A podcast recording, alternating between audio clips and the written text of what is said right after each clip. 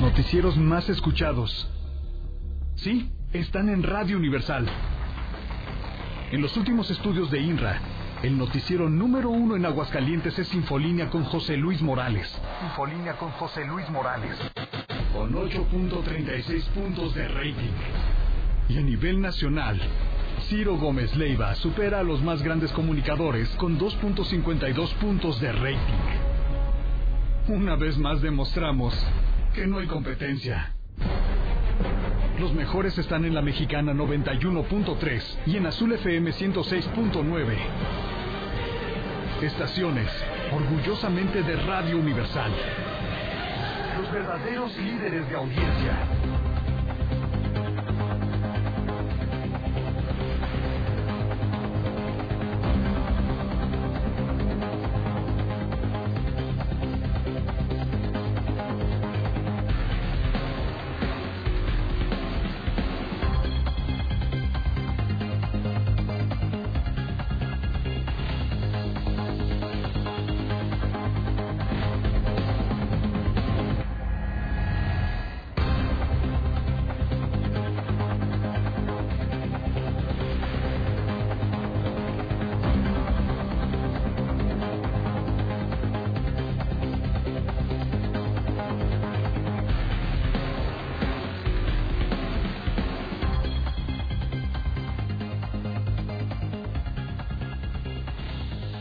En este momento las 7 de la mañana, hora del centro de México.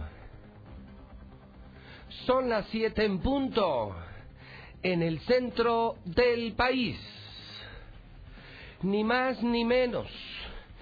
7 de la mañana en el centro de la República Mexicana. Muy buenos días, señoras y señores. Auditorio de la número uno, la estación más escuchada, la estación del pueblo, la mexicana digital, 91.3 FM. Es tiempo de noticias.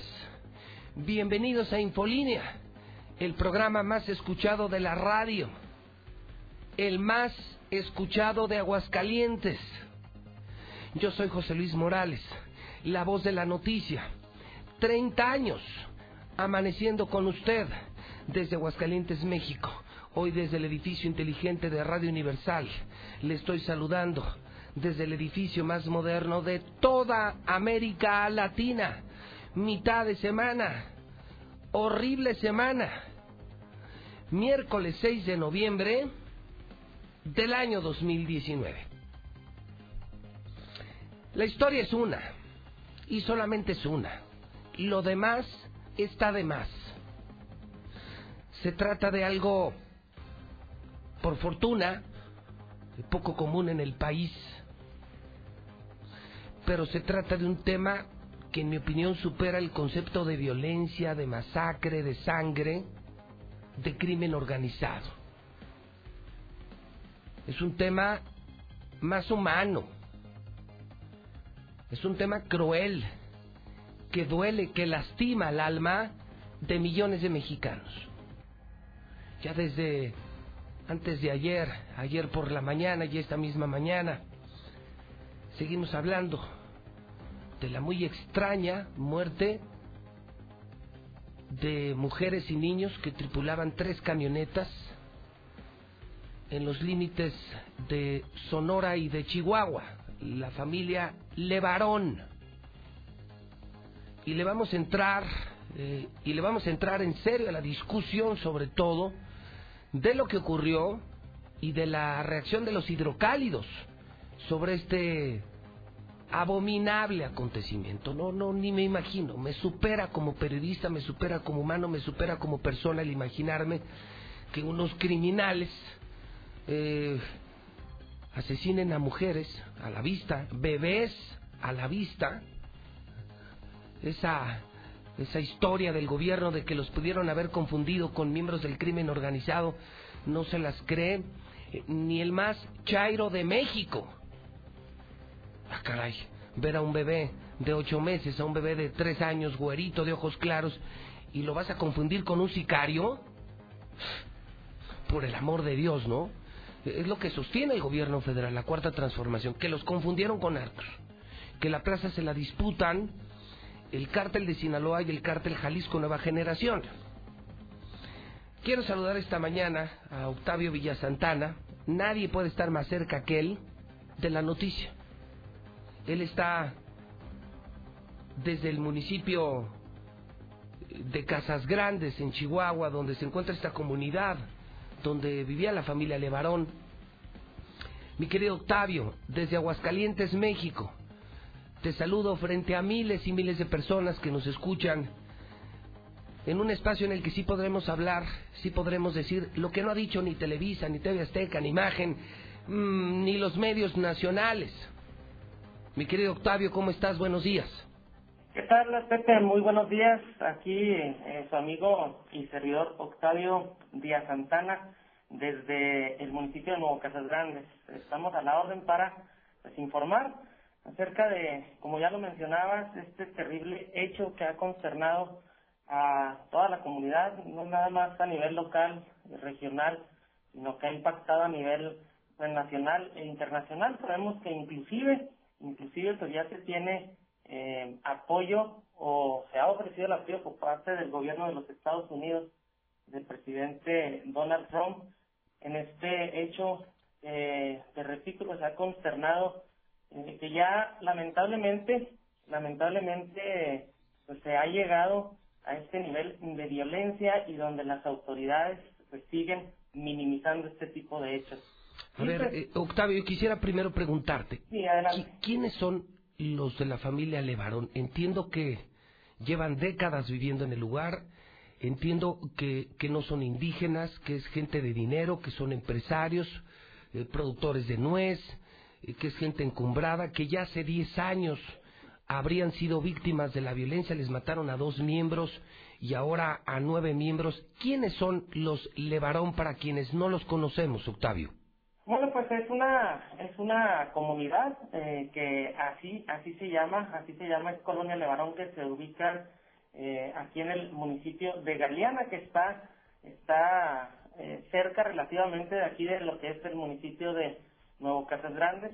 Son ah, personas, como ya lo mencionaba, son empresarios. eh, la gran mayoría, pues, es eh, son familias de, de un estatus económico alto.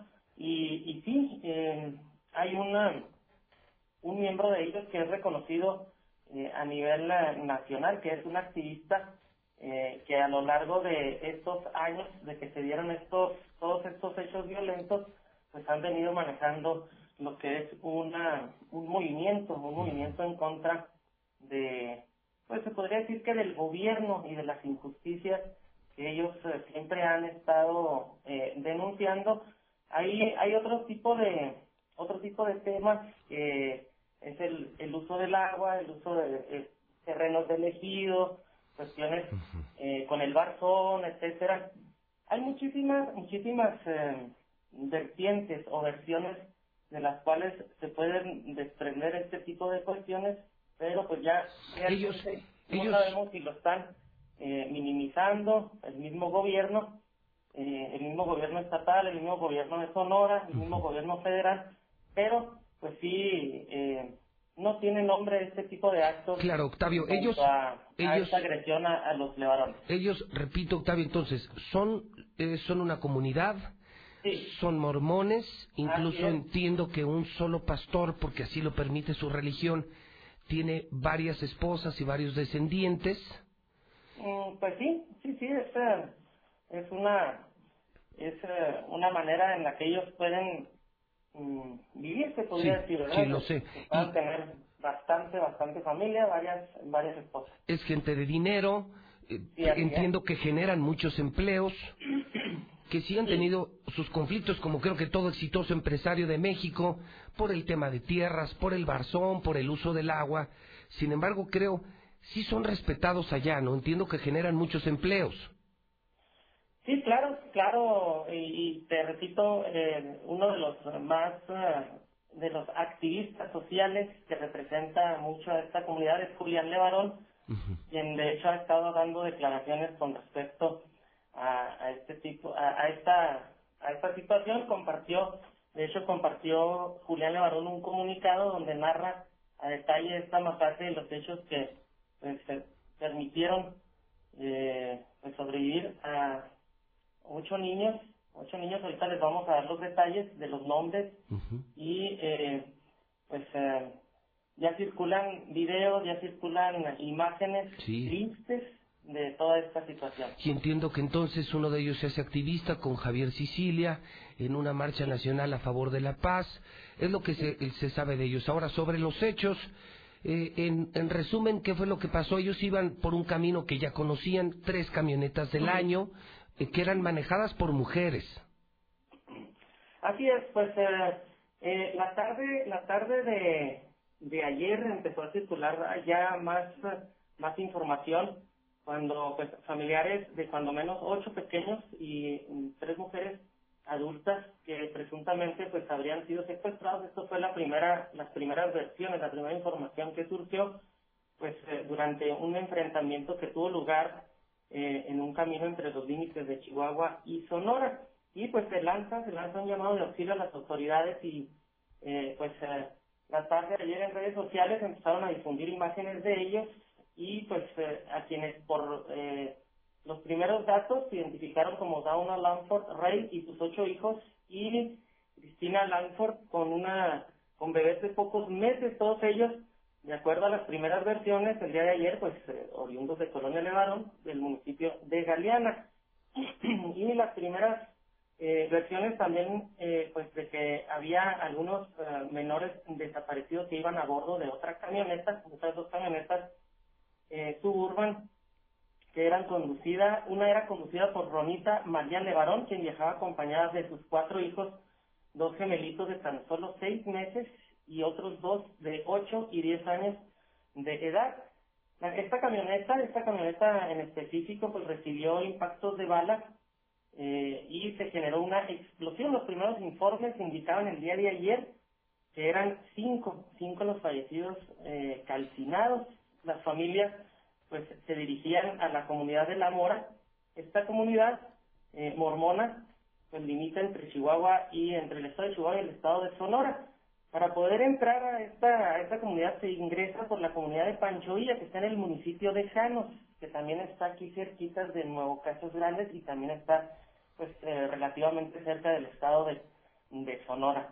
Y eh, pues eh, también en, en resumen, pues ya se empezó a, se empezó a manejar ya más detalles acerca de esta, de, de esta masacre. Los muertos, los muertos ya de manera, de manera oficial de este ataque armado, pues son Ronita María Miller, eh, de 30 años, Howard Jacob Miller, de 12 años, Cristal Delaine Miller, de 10 años de edad, eh, Titus Alvin Miller de ocho meses y Tiana Grisel Miller también de ocho meses, que eran los, los gemelitos, todos los disparos, perdón, perdón, perdón.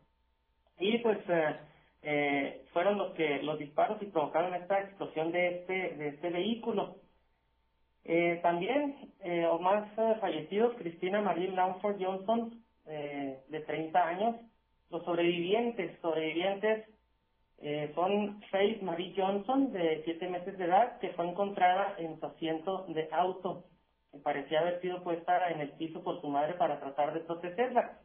Eh, los otros fallecidos son Dauna Ray Lamford, de 43 años, Trevor Harvey Lamford, de 11 años, Rogan J. Lamford, de eh, dos años y medio, y pues todos estos últimos, eh, el reporte que se da de manera oficial, pues ellos fallecieron a causa de, la, de los Entonces, en suma, en suma, ¿cuántos muertos? Eh, hasta el momento suman 13 los muertos. ¿13? Así es. Es decir, ha subido de 7 a 9 y de 9 a 13 los muertos. Es la información que tenemos hasta el momento. Ok, ahora la gran pregunta que todos nos hacemos, mi querido Octavio, tú que vives allá, que estás allá, Anoche el gobierno federal eh, eh, difundió, eh, no sé si sean las mejores versiones, pero la primera de ellas es que se trata de la maldita herencia del PRIAN, sigue la cuarta transformación culpando de todo al PRI y al PAN del pasado. y, no sé cuánto tiempo más eh, lo que ocurra en este país será culpa del pasado, cuándo empezarán a, gobernar eh, y sobre todo la versión técnica policial es que los confundieron con narcotraficantes. Allá en Chihuahua y en Sonora, donde tú estás, ¿creen esa versión que esos bebés rubios, eh, de ojos claros, de ocho meses de edad, los confundieron con sicarios?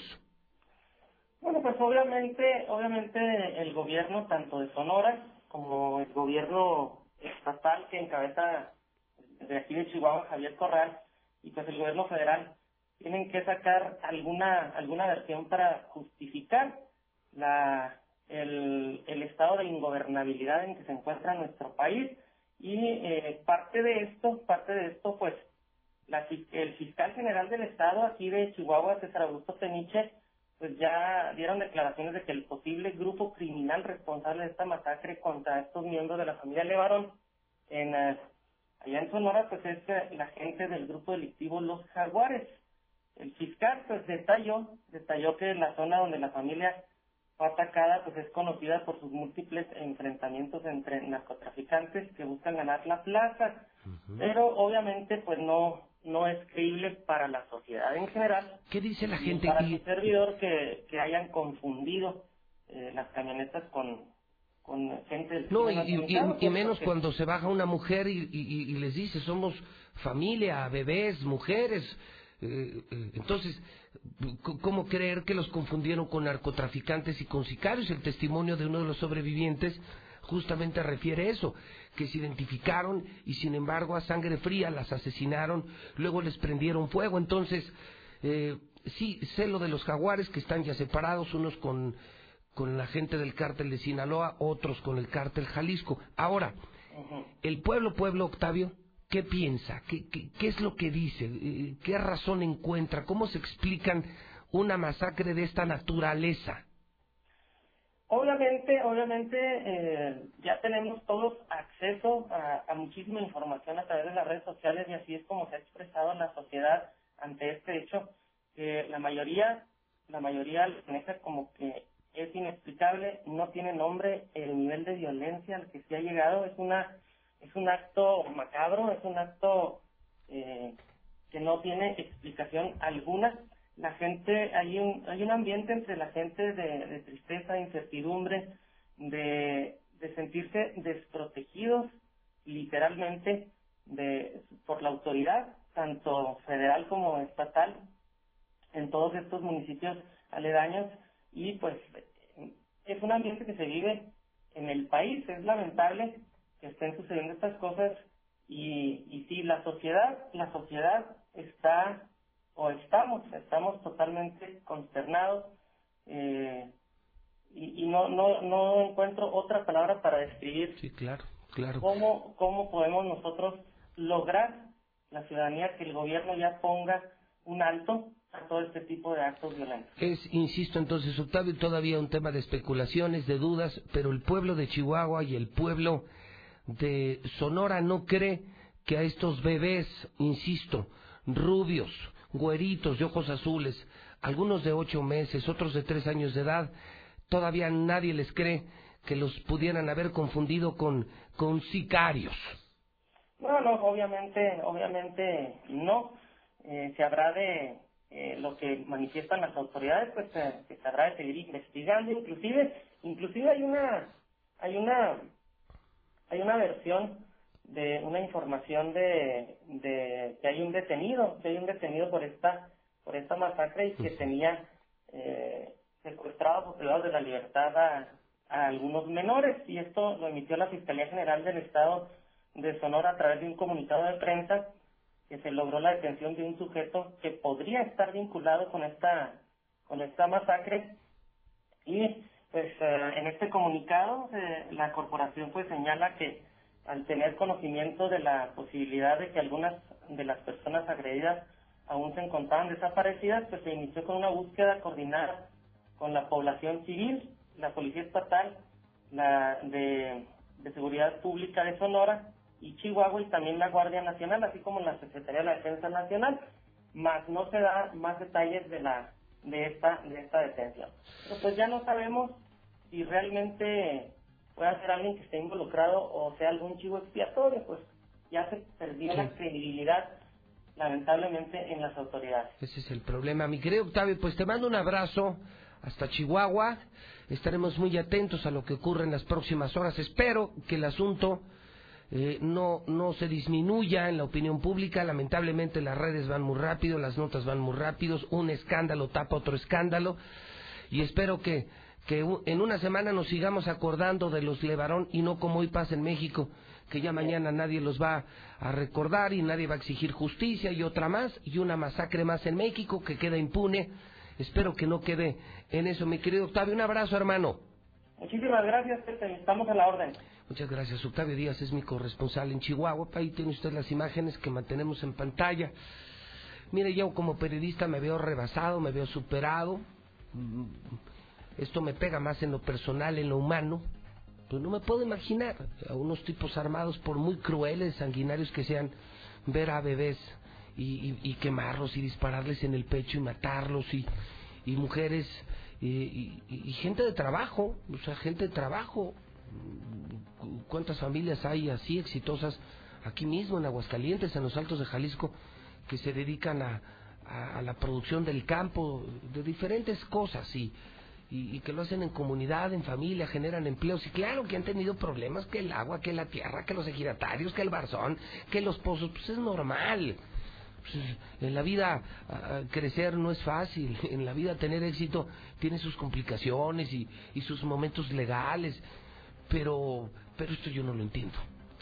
Y, y, le voy a ser honesto, yo eso de que los confundieron con narcos, o sea, yo no me imagino ser, ser sicario y ver a una señora con nueve bebés y pensar que son sicarios.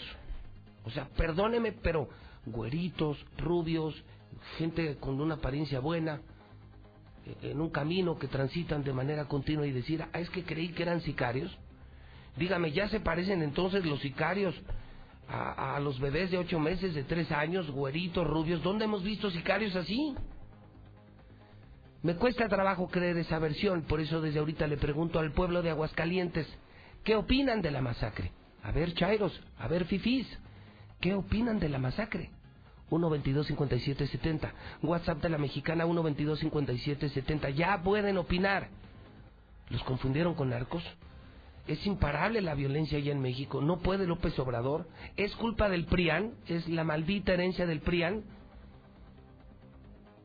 O sea, todavía dentro de cinco años vamos a seguir diciendo que los problemas de México son herencia del PRIAN. Entonces, ¿cuánto le va a tomar a la 4T cambiar a México? Pues no que en días, no que en horas. Es una pregunta. O se van a tardar los mismos 70 años que se tardaron el PRI y el PAN para acabar con México 70 años se va a tardar Morena para revivir a México? Usted ya puede opinar. ¿Qué dijo el presidente de la República ayer muy temprano? Eh, empezando la, la mañanera, eh, fue el primero que habló, eh, la primera reacción del presidente de la República.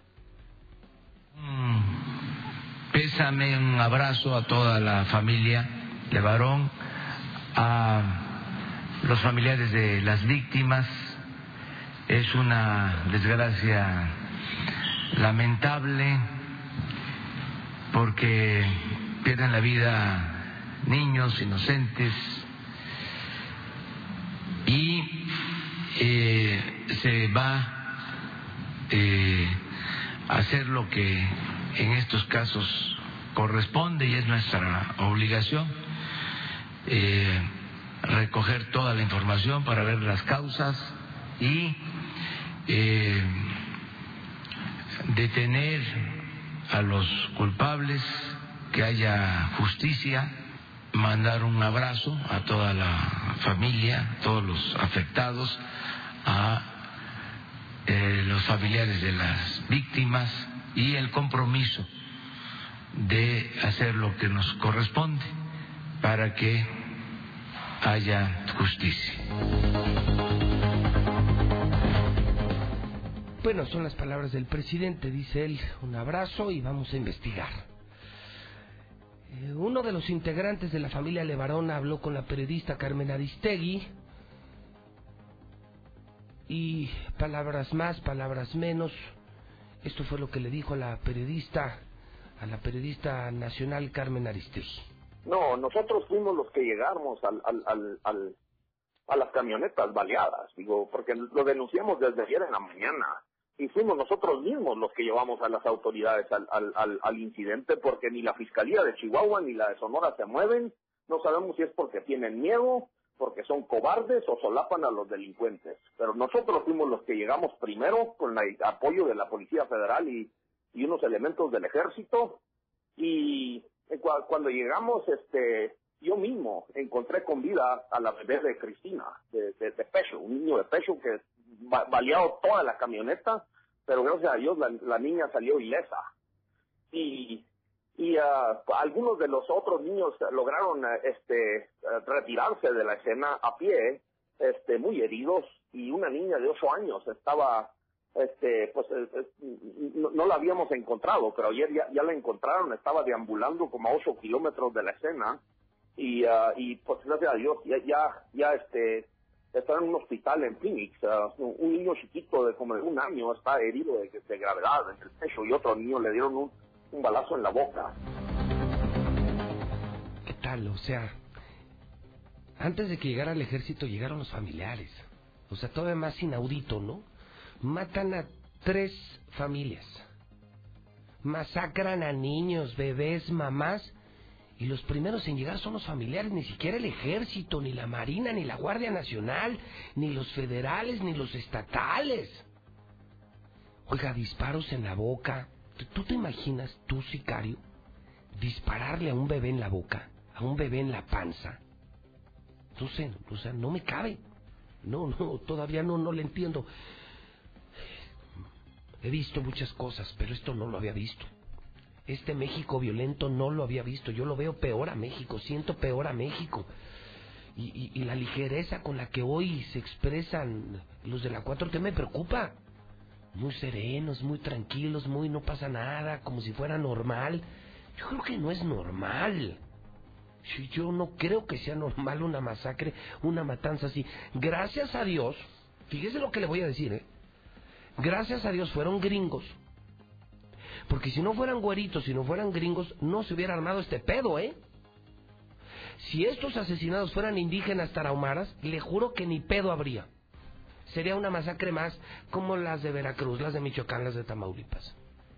Si no son güeritos y ricos y levarón, no hubiera hablado Trump. No hubieran presionado republicanos y demócratas que dicen hoy es más peligroso ir a México que a Siria, ¿eh? Yo le firmo que si no eran estos, no habría pedo. Pero bueno, a ver si por esto, porque son güeritos y porque estaban en México y eran de Utah, a ver si ya se siente presionado el gobierno mexicano ya a reaccionar, ya un plan de seguridad, ya resultados, caray.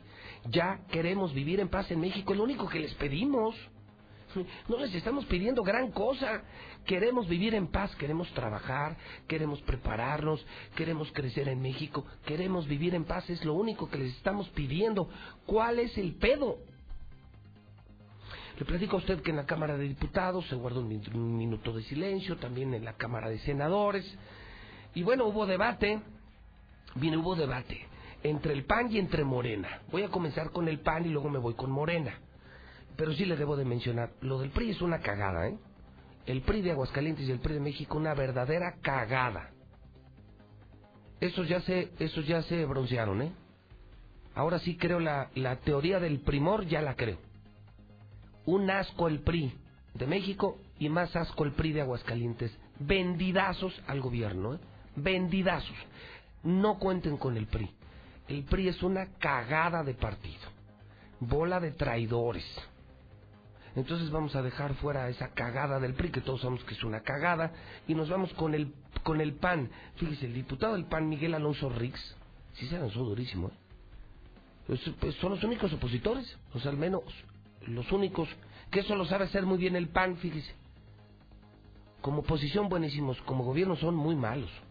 Digo, salvo algunas excepciones, pues veamos nomás a los gobernadores que nos han tocado aquí del PAN, una porquería de gobernadores. El PAN no gobierna muy bien, pero es una gran oposición, escuchemos. Diputada Presidenta, miren, yo sí quiero exhortar al presidente de la República, a su gabinete de seguridad, a que por favor eh, tomen cuatro, cinco días, una semana, un mes, para plantear una estrategia de seguridad que en verdad comience por impactar de manera positiva a la vida del país. Yo les pido con todo respeto y con todo el dolor, compañeras y compañeros diputados, que dejen de defender lo indefendible y que vean la realidad. Justamente la semana pasada expusimos aquí el número de homicidios que van en esta administración, en esta del presidente Andrés Manuel. Por favor, dejen de tapar eso, nos duele, no sean infames. Por favor, planteen una estrategia y vayan a Chihuahua a atender estos casos que tanto nos lastiman. Y así está en todo el país. Bueno, ahí está la posición del PAN, que creo que los fifís podrían aplaudir. A ver, fifís, ¿qué opinan de la masacre de los levarones? Importante hacer equilibrio en la opinión pública. Recuerdo el WhatsApp de la mexicana. ¿Cómo va, señor Quesada? 1-22-57-70. 1-22-57-70. Mande su opinión. ¿Qué pasó? ¿Qué cree usted que pasó? ¿Se pueden confundir a bebés con sicarios? ¿Usted cree eh, que estamos peor o estamos mejor con Morena, con la 4T? Tiene razón este diputado del PAN. Morena le contestó. El diputado Mario Delgado de Morena le contesta y les dice, no, no, no, no, no. Ah, no, no, no, no, déjense de mamadas. Esto es culpa del PRI del PAN. Es la maldita herencia. Dicen ellos a un año a un año de haber tomado el poder, todavía cargan con la herencia del PRI y del partido Acción Nacional. La esquina de parte del diputado Yunes y del diputado de Acción Nacional para seguir lucrando con este hecho. Parece que se les olvida que es la herencia maldita que le dejaron a este gobierno que tarde o temprano vamos a revertir. Es mucha hipocresía la suya de haber entregado un país cementerio. Háganse también responsables de lo que les toca. Son las 7:31. Bueno, no me diga que no está, está usted perfectamente enterado. Octavio Villasantana caminando en el lugar de la masacre, reportando para la mexicana. La reacción del presidente, de la familia Levarón, lo que dice el PAN, lo que dice Morena, pero ¿qué dice usted? Sigo preguntándole al pueblo de Aguascalientes qué opinan de esta masacre. ¿Quién tiene la culpa? ¿El PRI? ¿El PAN? ¿Morena? ¿Esto va a cambiar? ¿Está mejor? ¿Está peor? ¿Cree eh, que ven con los culpables? Pero sobre todo, ¿creen esa versión? ¿Creen esa versión? Yo creo que la más grande pregunta es, ¿creen que un bebé, que nueve, diez bebés, ya van trece muertos, güeritos de ojos azules, chiquitos, puedan ser sicarios? ¿Usted cree que un bebé, usted cree que un bebé de ocho meses pueda cargar una K-47? ¿Usted cree que un bebé de tres años pueda disparar una R-15 o una Barrett? Es solamente una pregunta, ¿no? Porque eso es lo que dice el gobierno, es la principal hipótesis del gobierno. 122-5770, 122-5770. WhatsApp de la mexicana, donde sí se puede opinar en la estación número uno con el periodista número uno, José Luis Morales, la mexicana. Lula Reyes. Lula Reyes nos hace un resumen de reacciones. Vamos, de ayer a hoy, en pocos segundos, en muy pocos segundos. ¿Qué es eh, lo que se dice y qué se dice esta mañana? 733. Lula Reyes, adelante, buenos días. Gracias, Pepe, buenos días. Sí, la familia Levarón cree que el ataque a mujeres y niños fue directo.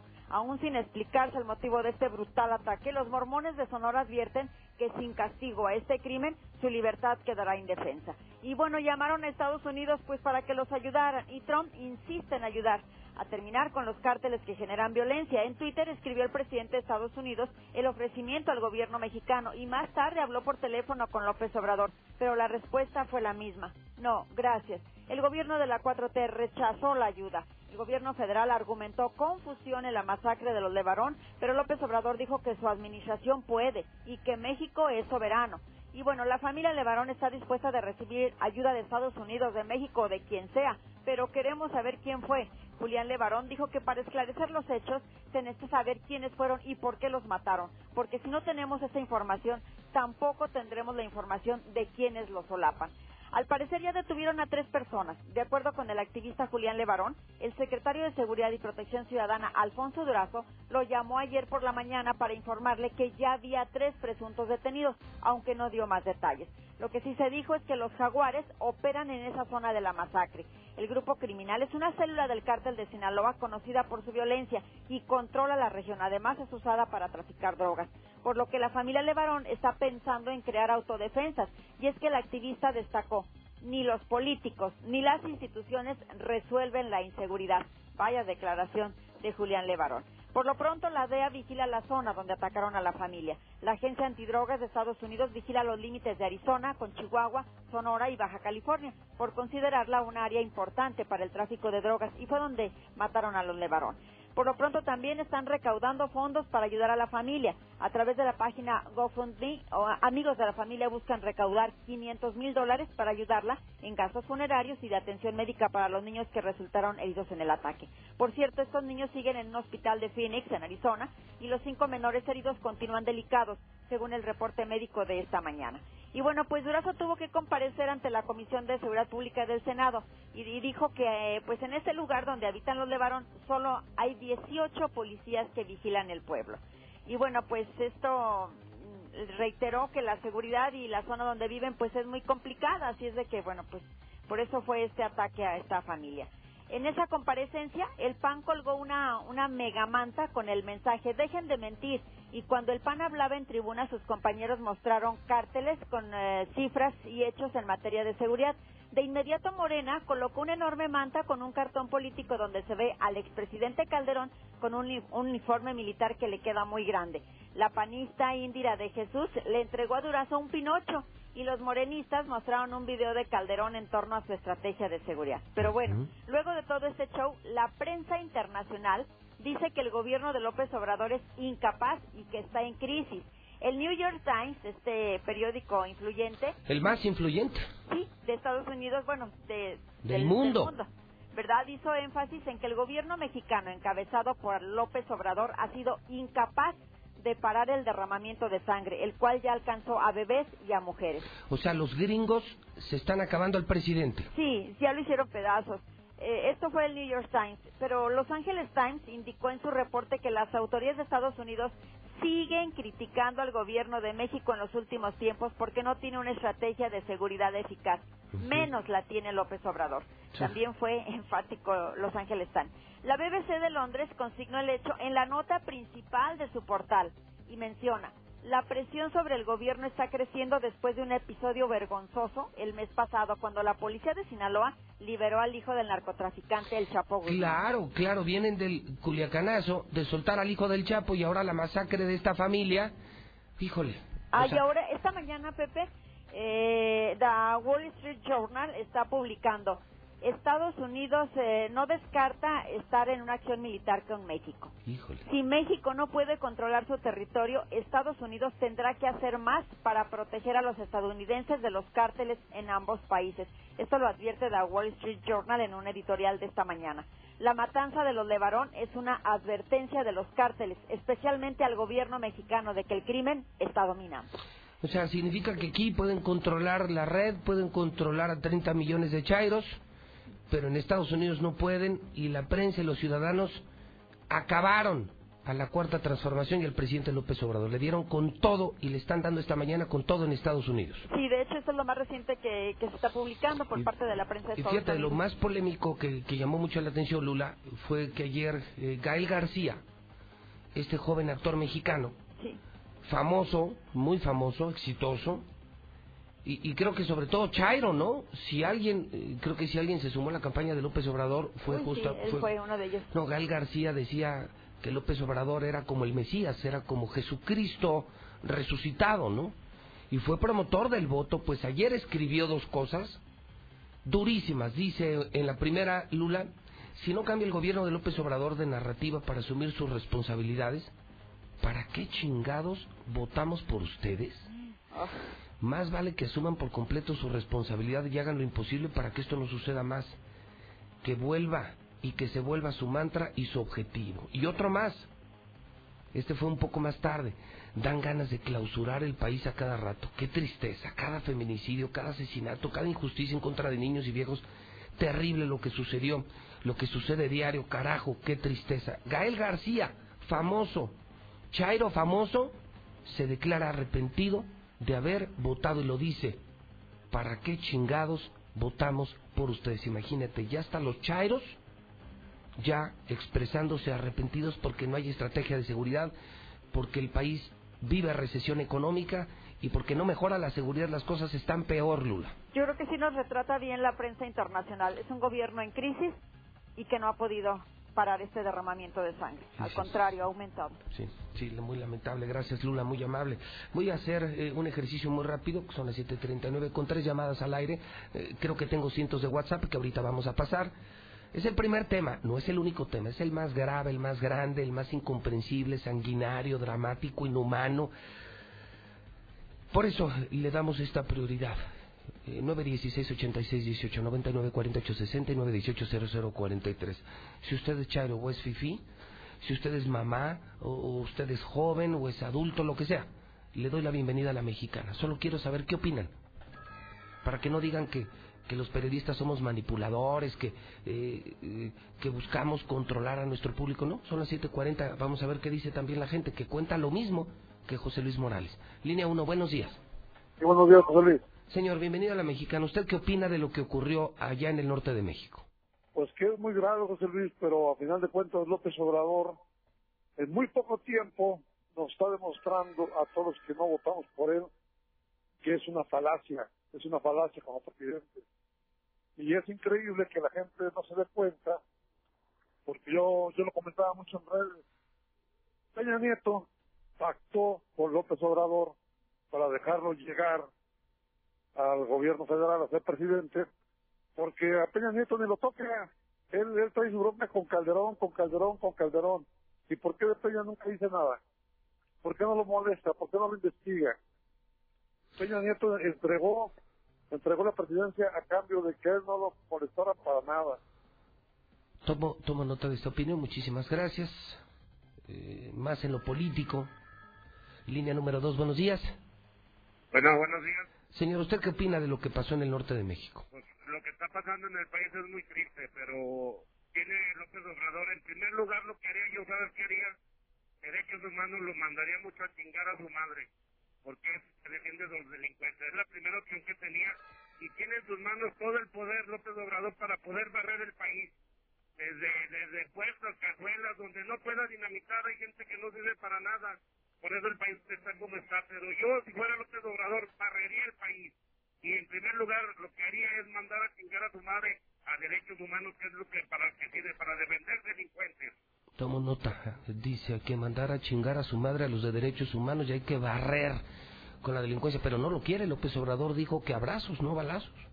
Que él no quiere más violencia. Por eso soltó al hijo del Chapo. ¿Y qué es lo que preocupa, no? Esa respuesta tan tibia, ¿no? Tan tibia. El, el país está cayendo a pedazos y ellos tranquilos, tranquilos, muy tranquilos.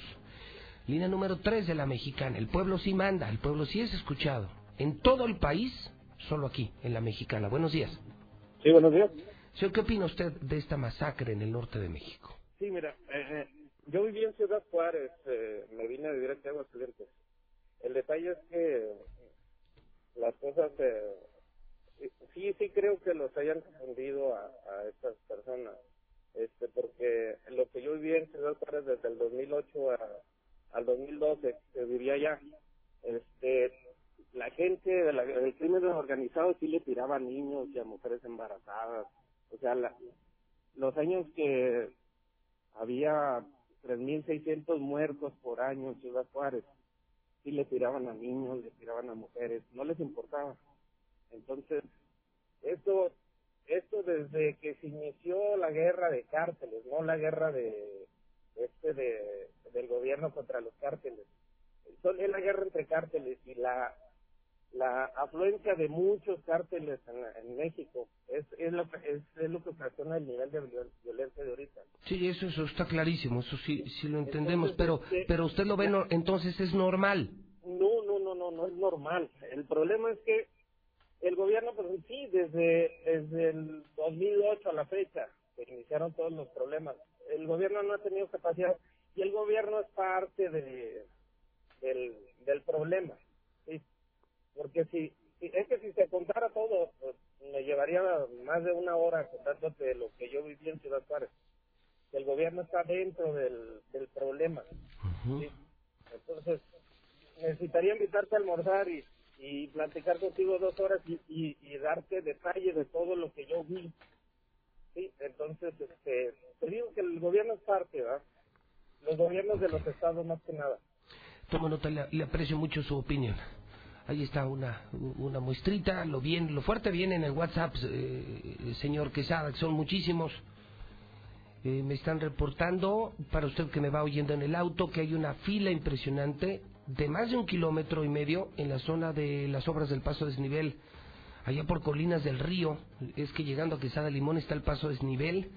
Es una fila de kilómetro y medio, o sea, un desmadre el paso desnivel, segundo anillo, intransitable. También me dicen otra enorme fila en Avenida Tecnológico, allá por el Instituto de Educación. Son eh, zonas que desde nuestro robot estamos observando impresionante tráfico por allá por el Instituto de Educación, por allá por el Instituto Tecnológico, Avenida Tecnológico, y esto de segundo anillo por Colinas del Río y este nuevo paso a desnivel, que es una verdadera locura, son las 7.45. Vamos a escuchar al pueblo en la sección preferida WhatsApp de la mexicana, 122-5770. Buenos días, José Luis. Eh, no, fíjate que en esa parte sí se equivocan. Nosotros que somos miembros de la Iglesia de Jesucristo de los Santos de los últimos días, que vienen siendo los mormones, no es así. Cada quien tiene su pareja y al contrario, se respetan todas las creencias que dicen, que hablan, pero no todo es verdad. No. ¿Qué tal, José Luis? Buenos días. No nos hagamos tontos. Este tema de, de varón no es político, es más un tema religioso, de una religión demasiado satanizada y demasiado desviada, como es la de los mormones. Pues muy lamentable lo que pasó con la familia Levarón, en paz descansen pobres niños, pero ya nadie se acuerda de lo que pasó en Allende, Coahuila, en el sexenio de Calderón, donde desaparecieron a todo un municipio, los Zetas, y nadie dijo nada. Nadie criticó al gobierno del PAN, ni criticaron a los gobiernos del PRI de Coahuila. Bueno, bueno, bueno. En Chihuahua, el gobernador Corral le valió madre jugando golf el perro y la jetona de la Pavlovich, gobernadora de Sonora, como si apenas hubiera llegado al puesto, no sabía nada la pobrecita. Espérense a que terminen las investigaciones. Eso de la confusión es una una suposición, no una determinación. Espérense hasta que investiguen todo, no sean cabrones. Buenos días, José Luis. Pero nada más que recuerdo que todos los gobiernos anteriores han hecho lo que han querido y le dejaron una porquería de país. No puede en un solo día acabar con todo. Ahora entiendo todo, Luis, porque son güeritos de ojo verde, eh, son gente poderosa, gente de dinero, gente rica, gente empresaria. Ahora sí la hacen de pedo y cuando matan familias completas de soldados nadie dice nada. Hola, buenos días, José Luis. Este, referente a la familia Levarón, yo creo que ah, por ahí hay un activista, sí, que pudo haber dañado ciertos intereses de, de grupos no gratos, pianistas, sí. Entonces, quieras o no, sigue siendo un mal, un mal que existe y que existió y que sigue existiendo, ese centro derecha. José Luis, ¿recuerda quién gobierna esos estados? Sonora, el PRI. Chihuahua, Javier Corral. Así como se critica al gobernador de aquí, hay que criticar a los de allá también. Es muy cierto, señor José Luis. Si hubieran sido los, los famili la familia Macías, se lo aseguro que ni, ni voltean a ver a nadie, ni le reclaman a nadie. Pero como fueron los Levarón, sí, esa familia tan conflictiva durante toda su vida, pues ándele, ahí sí todo el mundo tomó parte. Buenos días, José Luis. A ver, a ver, esa oposición panista, ¿dónde estaba cuando estaba gobernando el PAN, cuando estaba Felipe Calderón y cuando estaban Fox? ¿Por qué no se manifestaban de esa forma? Buenos días, José Luis. Sí es cierto, porque el gobernador de Chihuahua, ¿dónde está pues? El gobernador de Chihuahua, ¿dónde está? El PRI y el PAN tienen la culpa. Sí pudo ser una confusión, pero no por los niños, por los, el tipo de vehículos. El tipo de vehículos. Ahora, sí también es una herencia que no se puede acabar en un año. Fue una venganza personal y generacional. Buenos días.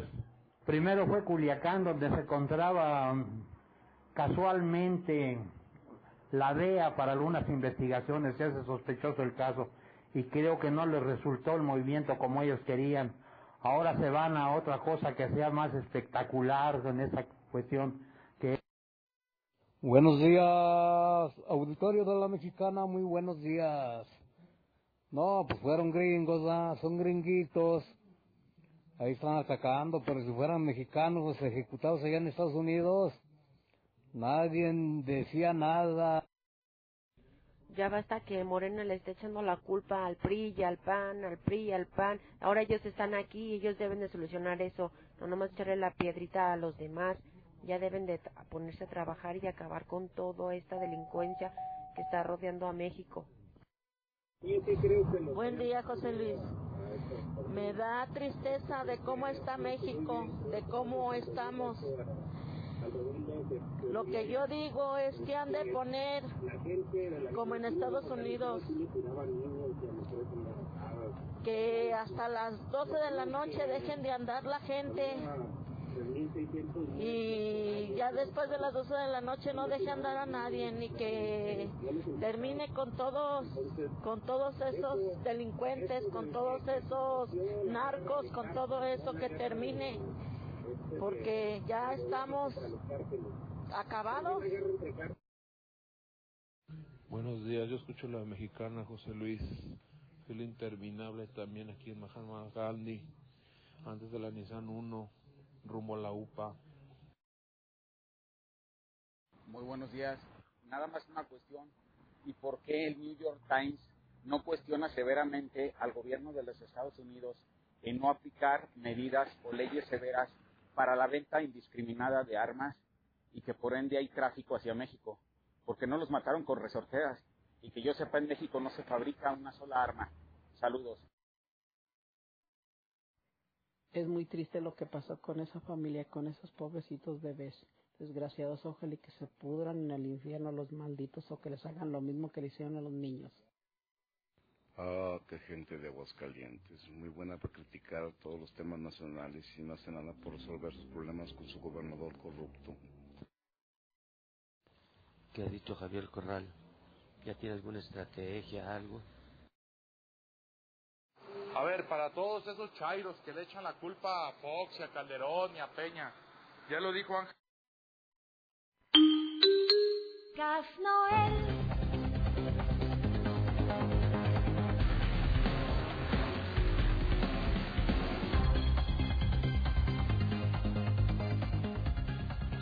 Son en este momento 7 de la mañana, 53 minutos hora del centro de México. Son las 7.53 en la número uno, la mexicana, con el número uno, José Luis Morales. Muy pronto entro a Star TV, le confirmo. Estamos a, a nada de arrancar nuestro nuevo canal de televisión, además de ser radio en la número uno, la mexicana, además de estar con miles de conectados en Facebook, además de tener el Twitter más grande de Aguascalientes, ya tendremos nuestro canal de televisión en Star TV, contrátelo. Más canales, mejores canales que la competencia y más barato, 169 al mes, contrate 146-2500. Grupo San Cristóbal ahora construye en el sur de la ciudad, se llama Mangata Residencial, una nueva opción para apartar tu casa, 139-40-52 llantas del lago. Mayor seguridad, 43 años al servicio de Aguascalientes, estamos a 5 minutos de ti. Si hoy necesitas comprar una llanta, ni lo pienses, ni lo pienses, ve directo a Llantas del Lago. La Viquina, el restaurante de moda en Aguascalientes. Te lo digo y te lo digo yo. En Colosio, en el norte. La mejor combinación de ambiente, bebidas y comida. Lugarzazo. Como los mejores restaurantes de México. La Viquina. Móvil. Es la gasolina que hoy mueve Aguascalientes. César Rojo. Es que esto no termina. Del escándalo de los Levarón. De la masacre del norte de México. No menos importante. Pero para nada menos importante. El escándalo local. Sí. El escándalo de Aguascalientes de narcotráfico. Robo a casas habitación que se operaba desde el gobierno de Martín Orozco Sandoval. ¿O qué? ¿Ya se les olvidó? En diciembre levantan a un distribuidor de droga. Lo denuncia un video de la mexicana. Hoy el director de la ministerial, compadre de Martín, compañero de parranda del gobernador, está en la cárcel. Todos los mandos de la policía ministerial se pelaron. ¿Ya se les olvidó? No me digan que nos enteraron que esta semana fueron detenidos ya dos agentes del Ministerio Público. El asunto viene gordísimo por narcotráfico y desaparición forzada. Ya se les olvidó que un conocidísimo policía, el comandante rojo Jaime Tejada, apareció suicidado porque lo que dicen es que lo mataron y lo mataron como perro en el pasillo, lo ahorcaron en el pasillo del cerezo para que no soltara la sopa. César Rojo, César, te saludo en esta mañana. No quiero dejar, antes de la pausa, eh, de hablar de este tema. Eh, César, ayer era la audiencia. ¿Qué demonios pasó? Así es, fíjate, ellos fueron detenidos el lunes. El mismo lunes por la noche fue la audiencia. Pidieron una suspensión de algunas horas. El día de ayer a las 12 del mediodía otra vez eh, se dio la audiencia y a las dos y media de la tarde se decidió suspenderla a ¿Llevan dos petición suspensiones? dos suspensiones a petición de la defensa de los mismos abogados de la Fiscalía General de la República pidieron eh, a- a- eh, las 144 horas de ley y será el domingo cuando a las 8 de la mañana cuando se decida la situación jurídica de los ministerios públicos mira lo que ahora se antoja complicadísimo, Sí, ¿no? lo- que se ve mira. su situación jurídica complicadísima. Así es, lo que nos hemos entendido es que la misma defensa sabe que no los puede defender, o sea, que no los pueden calificar de inocentes, porque sí hay elementos para consignarlos, para eh, Vincularlos a proceso. señalarlos de que ellos no hicieron bien su trabajo. Lo que están buscando es reclasificar el delito, según lo que nos comentaban, porque eh, el delito de desaparición forzada de personas es un delito grave y eso es prisión preventiva. O sea, si les dictan el auto de vinculación, se quedan ahí dos, tres, cuatro, Como- cinco como meses. está René. Como está René, que él se decide en el mes de diciembre su situación jurídica. Entonces, lo que buscan es reclasificar a uso indebido del servicio público, que no es un delito grave, y eso les daría la posibilidad de que el proceso lo siguiera en libertad. Es lo que está buscando la defensa. El saldo hasta ahora es de un pepenador muerto. Un pepenador muerto que nada más yo le quiero recordar al pueblo, no se hagan pendejos, ¿eh? La historia del pepenador se supo gracias a la mexicana, ¿eh? Digo, nada más para hacerle memoria al pueblo. Si esto estuviera en manos de Radio BI, de Radio Grupo, de Televisa TV Azteca, de esa pinche bola de vendidos, no se sabría ni madres. O sea, si no es por José Luis Morales y por César Rojo, este pedo no hubiera pasado. Yo fui quien reportó el secuestro, ¿ya se les olvidó? Yo transmití en vivo y les dije, acaban de secuestrar a una persona en el Tox. Y luego en la fiscalía no me bajaban de pendejo y de mentiroso. Y luego la esposa de ese secuestrado vino aquí, nos trajo el video y valió madre, porque en el video aparecían Jaime Tejada y otros ministeriales. Y ahí empezó el pedo, gracias a Radio Mexicana. Gracias a Radio Mexicana, hoy tenemos a toda la banda del cártel de Martín en la cárcel, unos prófugos y otros en la cárcel. Hay un pepenador muerto, cuyo cuerpo ya apareció en la planta tratadora de aguas residuales del sur de la ciudad. Ese es el pedo, César. Que taparon la muerte. O sea, la quisieron dejar en levantón y resulta ser que lo mataron, lo tiraron en la planta y apareció el cuerpo y hoy no sabemos dónde está el cuerpo. Y en esto participaron forenses, ministerios públicos, ministeriales, secretarias y hasta funcionarios de alto nivel del gobierno del estado de Aguascalientes. No sabes el pedo, César, que está por venir. ¿Cuántos en total irán detenidos? ¿Cuántos detenidos habrá? Mira, eh, si sumamos al rojo, sería uno. Uno, está René. René. Carrillo, están tres comandantes. Van cinco. Van cinco, ahora dos, M- siete. y se habla... Fíjate nomás el pedito que armamos, ¿eh? Siete un muerto, siete detenidos en esta investigación de la mexicana. Para que vean, para que vean quién es José Luis Morales, nomás para que le vayan tanteando. Y aparte se habla de Sofía de que van por otro MP y de ahí ya dan el brinco No, pues a ahí- otro ah, más grande. Pues ahí te voy, César. Yo tengo los nombres. Van por seis ministeriales. ¿Y sabes por qué no los revelo? Porque que se no se darían a la fuga. Por dos razones. Porque la filtración podría, usar, podría ser usada por la defensa como un mal manejo de la investigación y podrían salir en libertad. Te confirmo, van por otros seis ministeriales que sé que me están oyendo ministeriales, pónganse a temblar. Algunos con mayor participación, otros con menor participación, pero todos, todos participaron en el asesinato y luego en el, eh, eh, eh, en este teatro de desaparecer al muerto, hasta ministerios públicos como estos que están detenidos. Y lo peor, ahí te va otra filtración que tengo, que no van por el fiscal, fíjate. Es un dato muy interesante porque yo preguntaba a mis fuentes, eh, fuentes del más alto nivel, César, y me decían que no ven responsable al fiscal Figueroa. O sea, por- para muchos que, que pensaban que esto iba a terminar contra el fiscal Figueroa, me dicen que sí hay un vicefiscal, un vicefiscal que va a caer. Sí. Me dicen que la opinión que tiene la FGR en México del fiscal Figueroa es la mejor, que lo ven como un hombre decente que no se enteró de esto. ¿Y sabes a quién investigan? ¿Sabes contra quién van? Pueblo de Aguascalientes, súbanle en este escandalazo de narcotráfico, robo de casas, asesinato, desaparición forzada y esta captura masiva de compadres de Martín, escoltas de Martín, compañeros de borrachera del gobernador. ¿Sabes contra quién van? ¿Quién armó todo este pedo? No. Enrique Morán. O sea, esa es como la punta. La punta del iceberg, Enrique Morán Faz. No lo estoy indiciando aquí, no lo estoy señalando aquí. Te estoy informando que de acuerdo con mis fuentes, a quien hoy investiga el gobierno federal es a Enrique Morán. Enrique Morán, no por la muerte del pepenador, sino por el asesinato de Jaime Tejada, que Enrique Morán podría haber ordenado el asesinato de Jaime Tejada para que no llegara esto al gobernador, para que no embarraran al gobernador, y dos, la desaparición del cuerpo.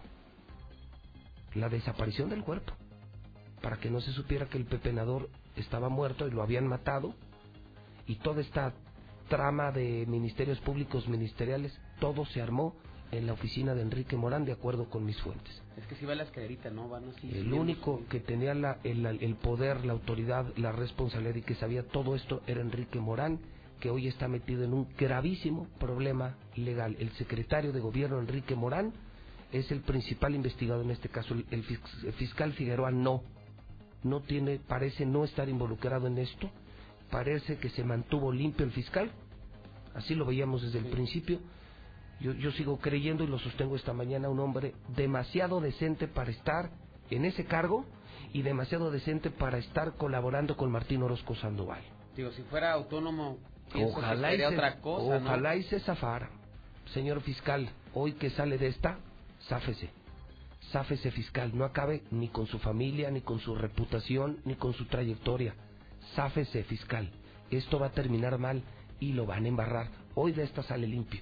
Y el que parece, el que parece que saldría embarrado, o sea, el maquiavélico de estos asesinatos, narcotráfico, el que buscó proteger al gobernador y permitió o a lo mejor hasta ordenó que mataran a Rojo y todo esto y esconder el cuerpo del pepenador, Enrique Morán, el tenebroso secretario de gobierno, hoy está metido en gravísimos problemas. Podrían venir por él en cualquier momento. Esto está pone, cabrón. No, bueno. Cada vez que pasa el tiempo, Se pone peor. peor. No, lo que ayer me dijeron en la noche. No sabe Martín la que le viene. No sabe Martín la que le viene. Porque detrás de esto hay varias investigaciones. ¿Por qué mataron al pepenador? ¿Quiénes integraban la banda que robaba casas y vendía droga del cártel del gobernador? ¿Con quién estaban trabajando las relaciones de Martín Orozco con el Mencho? el robo a muchas casas, eh, cómo involucraron a agentes ministeriales y también, me lo dicen, ¿eh? Inocentes agentes ministeriales que recibieron la orden y ministerios públicos que ni vela tienen en el entierro, pero tuvieron que limpiar dos escenas, la muerte del pepenador y el asesinato de Jaime Tejada, y se prestaron y están metidos en un pedo enorme, César. Esos sí son pedos, no los míos. Esos sí son pedos. Pues ahí están estos MPs, ¿no? Juan Muro, eh, todos ellos saben cómo está el pedo allá adentro. Esto está horrible. Ellos sí son delincuentes. Ellos sí son asesinos, narcos, asaltantes. Imagínate nada más el secretario de gobierno de Aguascalientes metido en un pedo de narcotráfico, desaparición forzada y asesinato de un comandante para que no soltara la sopa contra su jefe, el gobernador Martín Orozco Sandoval. La investigación es oficial, ¿eh? Completamente oficial. No, pues habrá que esperar dónde termina esto. ¿Para dónde apunta la flecha, no? Que va para arriba. cañón. Cañón.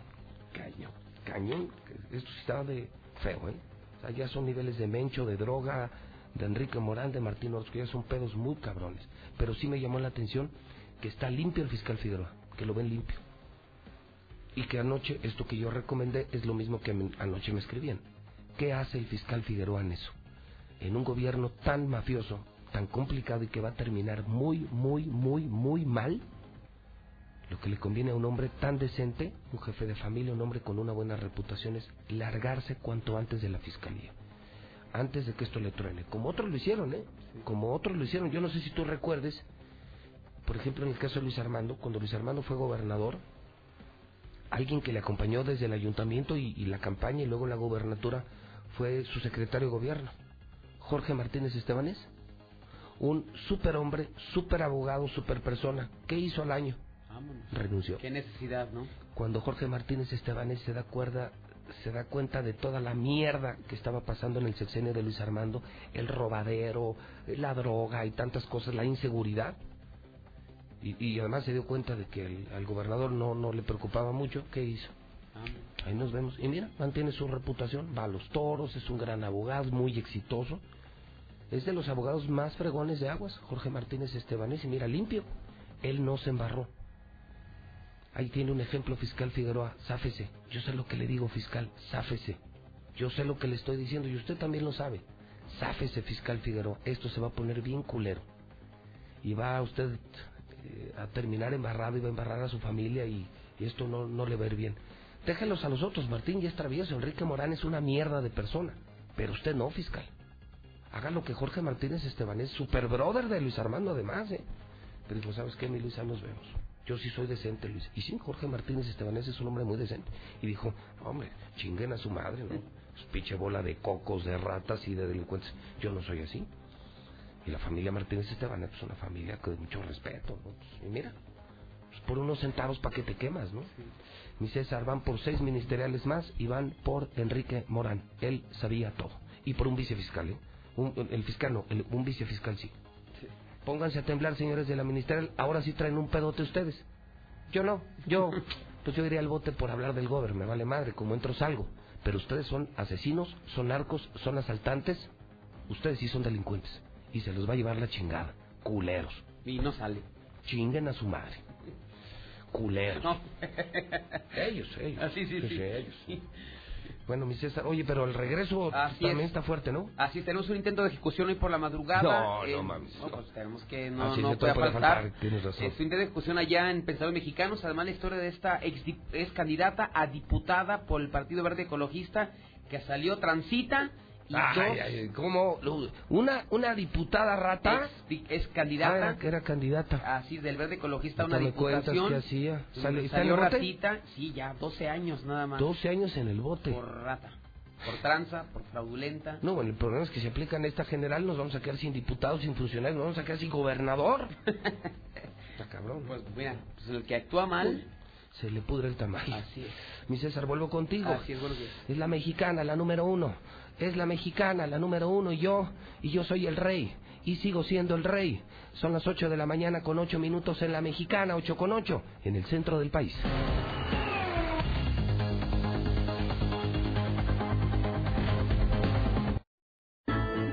Transmitimos desde el edificio inteligente Somos Radio Universal, Aguascalientes.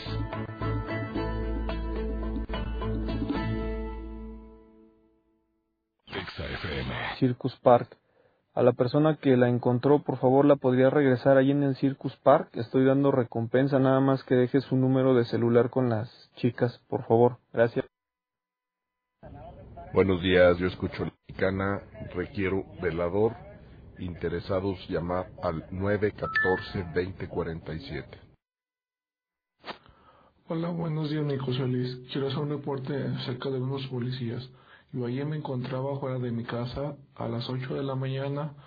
Pasó una patrulla muy impotente. Los oficiales me hicieron báscula, me robaron 500 pesos. Aquí en mi montaña, en la calle se llama Montealoya.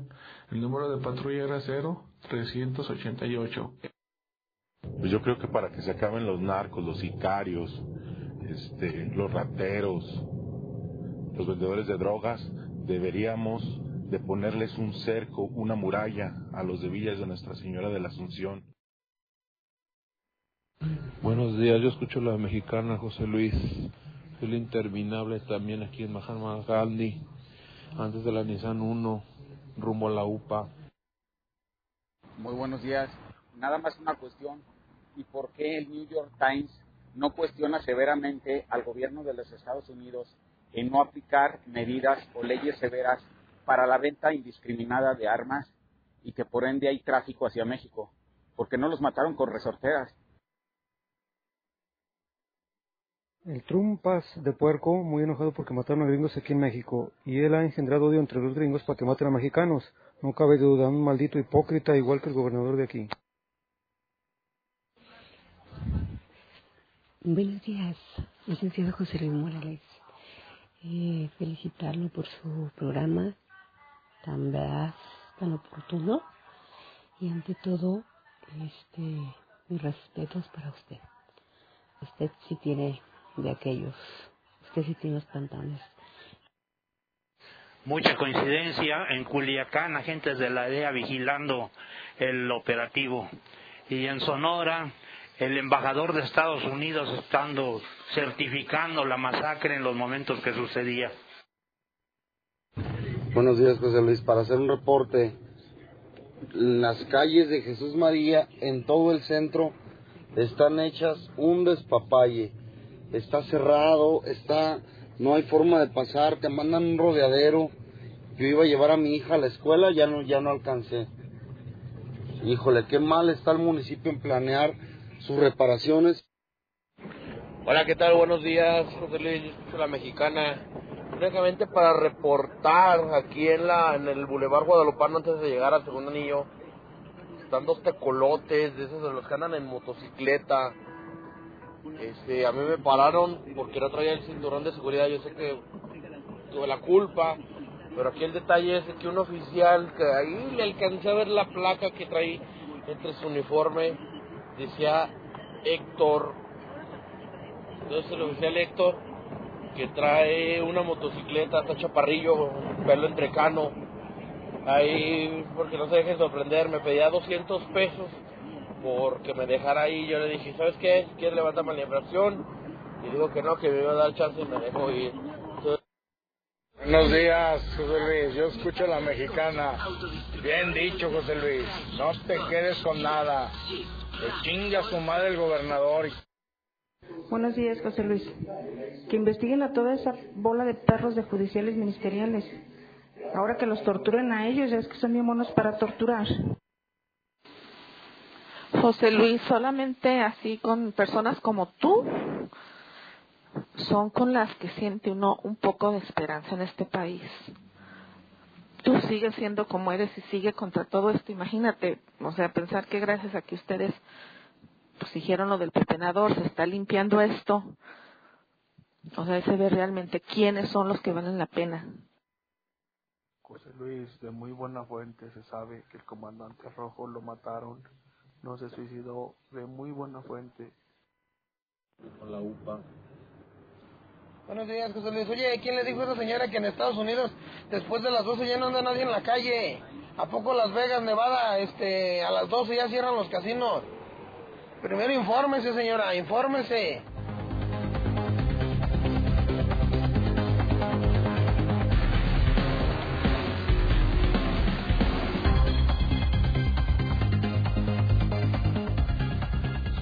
Son en este momento 8 de la mañana, 28 minutos, hora del centro de México. Saludo a todo Aguascalientes. Todos escuchan La Mexicana Pregúntele a su vecino. Es la estación de más audiencia, La Mexicana, del Grupo Radio Universal. Y yo soy el periodista más famoso, más conocido, más polémico, más escuchado. Soy el rey, José Luis Morales. Le estoy saludando en este miércoles 6 de noviembre del año 2019. Faltan 1059 días para que termine el sexenio de Martín Orozco Sandoval, el peor gobernador de toda la historia. 34 meses, 151 semanas. Lo que sí está muy cabrón es esto. 91 millones 494 mil segundos para que termine la pesadilla Martín Orozco, este asqueroso gobernador del Partido Acción Nacional. Le reporto a usted que en este momento el dólar se está vendiendo en 19.51, ¿eh? el dólar 19.51. En las efemérides, esta mañana, entre otras cosas, me encuentro que un día como hoy, pero del año 2006, muere Miguel Aceves Mejía, actor y cantante mexicano. En el clima de hoy esperamos una máxima de 26. Frío hoy, ¿eh? Creo que ha sido el día más frío de la semana. 11 graditos en la mañana, yo lo sentí al salir muy temprano de casa. Nubes escasas, no hay probabilidades de lluvia. Esta mañana los periódicos están publicando, el periódico Aguas, esta historia durísima, bueno, evidentemente el escándalo de la matanza, masacre del norte de México, esto de una diputada sentencian a 12 años de prisión ex candidata del Partido Verde por un fraude de más de 800 mil pesos y, y se publica en medios, salió ratota, dice la prensa. Bien drogos desde los 10 años, atropellan y matan a dos personas. Esto en el Aguas, ¿eh? que es el periódico número uno en ventas, como todo lo que hacemos en Radio Universal las mejores carreras, los mejores conciertos, las mejores expos, eh, como esta que viene este fin de semana, el Auto Show en Colosio con todas las marcas del mundo en Aguascalientes, los mejores periódicos, la mejor televisora, hoy la más grande, Star TV. Vean nada más cuántas antenas amarillas, ya son casi 50 mil hogares en menos de tres años con Star TV, que por cierto, por cierto, estamos a punto de arrancar ya eh, nuestro canal. eh, Está usted avisado para que lo contrate hoy. 146-2500. Se ve mejor. Mejores canales. Y cuesta mucho, mucho, mucho, mucho más barato. 169 al mes. Hidrocálido. Causa masacre, indignación. Aplazaron la audiencia de los agentes del Ministerio Público que se va a reanudar el eh, próximo domingo. Este que va a ser un escándalo de verdad horrible. y que va a terminar mal, va a terminar mal. Imagínese, hoy uno de los principales investigados por narcotráfico, delincuencia organizada, robo a casas, habitación, eh, asesinato a un pepenador, eh, esconder un cuerpo, ordenar matar a un policía para que no soltara la sopa, el secretario de gobierno. El secretario de gobierno, Enrique Morán, investigado por la CEDO. Hoy escriben Raimundo Rivapalacio, Catón. Inician los festejos de la trenada, el trecenario del barrio más hermoso de México, el barrio del Encino, al cual pertenezco. Es lo que publica el periódico Hidrocálido, las 8 con 32. Las 8.32 en la mexicana y al margen del escándalo de este que hoy es llamado el cártel de Martín, el cártel del Martín. César Rojo tiene más información policíaca, César, y nos hablabas de un intento de ejecución y nos hablabas de, de una candidata del Partido Verde que, que ha sido sentenciada y ¿con qué nos quedamos en el tintero antes de la pausa, César Rojo? Así rápidamente comentarle que el día de hoy, cerca de las 5 de la mañana, se registró hace pues una intensa movilización policiaca en ese sitio, exactamente en Carlos Fuentes y pensadores mexicanos, entre pensadores y pintores mexicanos, en el sitio, pues eh, se encontraba una persona al interior de su domicilio, cuando aparentemente llegó una camioneta gris de modelo reciente, se estacionó frente a ese domicilio, se bajó un sujeto con un arma de fuego, se acercó a la ventana y comenzó a disparar. Posteriormente este pistolero regresó a la unidad y pues se dio a la fuga. Los vecinos, que otra vez vecinos reportados por balazos, inmediatamente lo reportaron a los cuerpos de emergencia. Esto generó un despliegue policiaco y al llegar al sitio pues no se encontraron ya con los responsables, pero sí se encontraron con una persona lesionada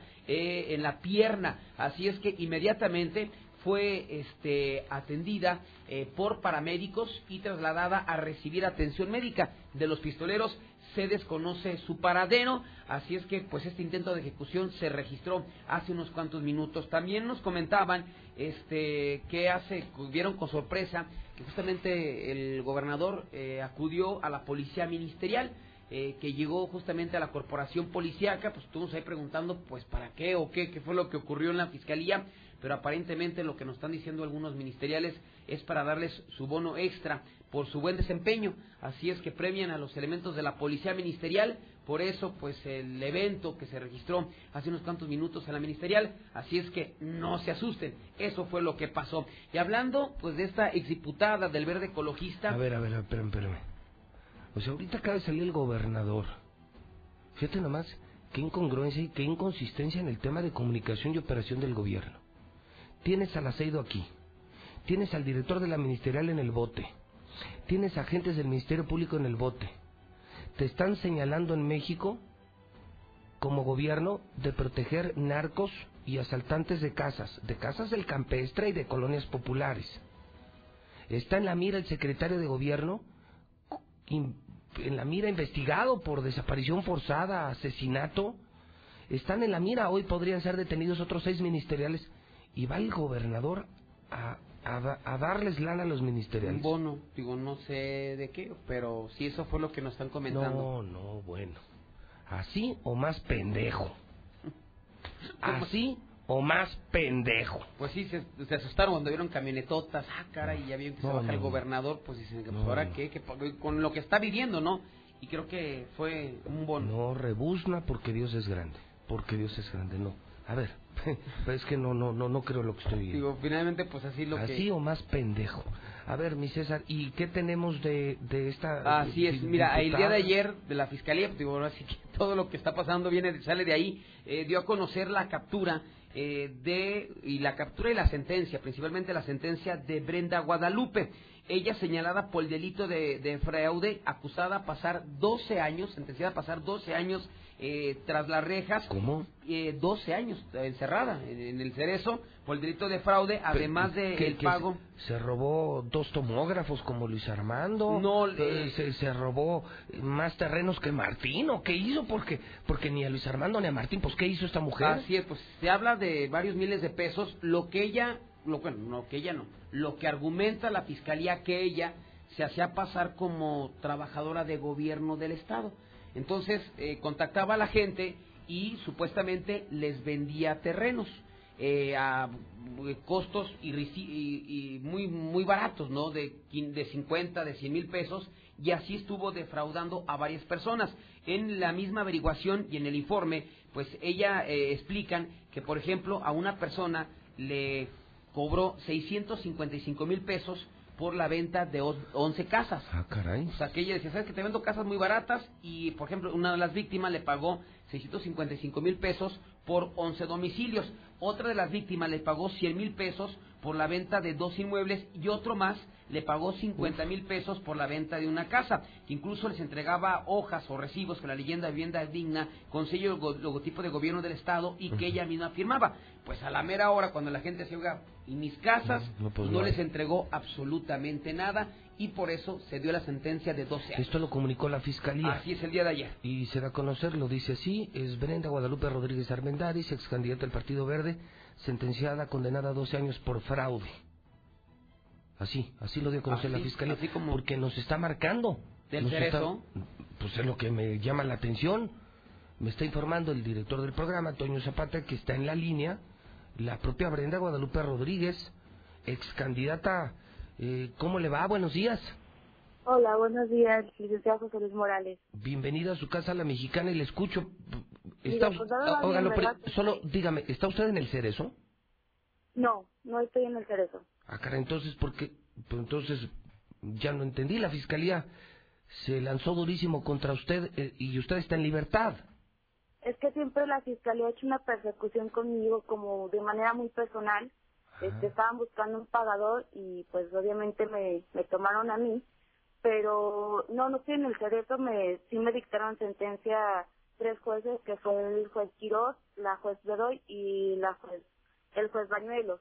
Me dictaron la sentencia de 12 años por el supuesto fraude que yo hice de 815 mil pesos más o menos. Ujú. ¿Y, y, ¿Y sí lo hizo usted el fraude o no? Mire, yo era lo que, bueno, con los, con las pruebas que yo tenía, que les presenté, eh, obviamente yo sabía que no lo había hecho porque yo no estaba aquí en Aguascalientes en las fechas que ellos decían que me habían entregado el dinero. Este, el problema fue que a partir de que fui candidata a diputada, tuve un grupo de personas que colaboraban con, conmigo en campaña, que yo les di la confianza, a mí me dieron la oportunidad de ser candidata recién de, de que salí de la universidad, me dieron la oportunidad de ser candidata, este, tenían mis mis colaboradoras eran más que compañeras de, de campaña, eran mis amigas, eran personas que conocía de muchos años. Entonces, ellas en su misma declaración ante el juez decían que quien les había ofrecido un trabajo era el diputado Sergio Augusto, que les había ofrecido un trabajo en gobierno del Estado. Ah. Entonces, ¿cómo? O sea, entonces el de la trans era Sergio Augusto y le embarraron a usted. Pues mira, a mí no me consta que Sergio Augusto le haya ofrecido el trabajo, porque si ni a mí me lo ofrecieron, que fui la candidata, como a ellas, que nada más colaboraron conmigo, que no tienen este pues estudios, ahora sí que buenos estudios, pues les iban a ofrecer un puesto que supuestamente ellas dicen que les iban a pagar hasta 30 mil pesos al mes. Ok, a ver, entonces, candidata, dígame, entonces, ¿sí la sentenciaron? Eh, me sentenció el juez Ajá. me sentenció la jueza Bedol y el juez Bañuelos. ¿Y no va a me- y, y no va a estar usted en la cárcel o sí va a ir a la cárcel? Mire, eh, como todo ser humano tiene derecho a diferentes instancias, tengo el derecho a la apelación, tengo Ok. 10 días para apelar y de ahí este se me si en la apelación me rectifican la misma sentencia, se tienen 15 días para un amparo.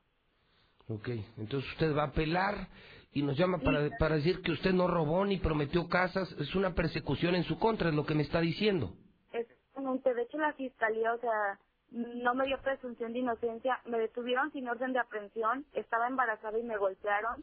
Tenía dos meses de embarazo, gracias a Dios, sí se dio mi bebé. Mi bebé tiene ahorita cuatro meses, pero me nació prematuro.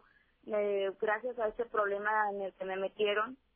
En- o sea, yo a la persona que me denuncia la conocí, pero por otro, por otro trato que fue que me vendió un carro. Entonces el señor de de ahí se agarra para decir que no, que el carro me lo dio a cambio de dación de casas, cuando yo ni siquiera sabía cuáles casas eran y de qué estaban hablando.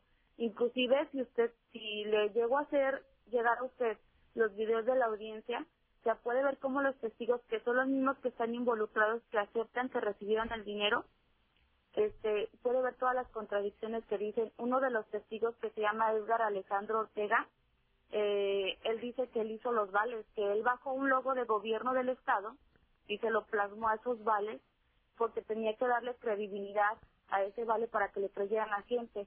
Pero todo dice que fue por órdenes mías, pero el mismo señor dice que nunca tuvo contacto conmigo ni en Facebook ni tuvo contacto conmigo por teléfono, que todo era por medio de Diana y Talía, que son sus amigas. Entonces es lo que se me hace todavía más raro que ellas aceptan que tomaban el dinero y decían que me lo daban a mí, pero ninguna comprueba cómo me daba el dinero. O sea, ninguna dice, ¿sabes qué? Aquí está un recibo donde Brenda lo firmó y aquí está el dinero que recibió ella. No, nadie lo comprobó ante el juez. O sea, simplemente fue de dicho. Eh, dicen ellas que ellas mismas lo dijeron en la audiencia de juicio, que yo no estaba aquí, que yo vivía en la ciudad de Torreón. Eso no le creyeron los jueces, pero sí le creyeron que todas las cantidades que dicen los señores que me dieron, sí les creyeron. Inclusive hay un cheque a nombre de la persona de Talía Didorona que lo recibió ella y lo cobró.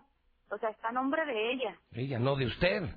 no mío. O sea, todas las pruebas apuntan a ellas. Inclusive les decían en la fiscalía cuando lanzaron el boletín, el boletín al día siguiente, que fue mi audiencia de vinculación a proceso, dicen, eh, los invitamos a denunciar a Brenda Guadalupe Rodríguez Armendariz porque hizo fraude, o sea, no me dieron ni presunción de, de inocencia.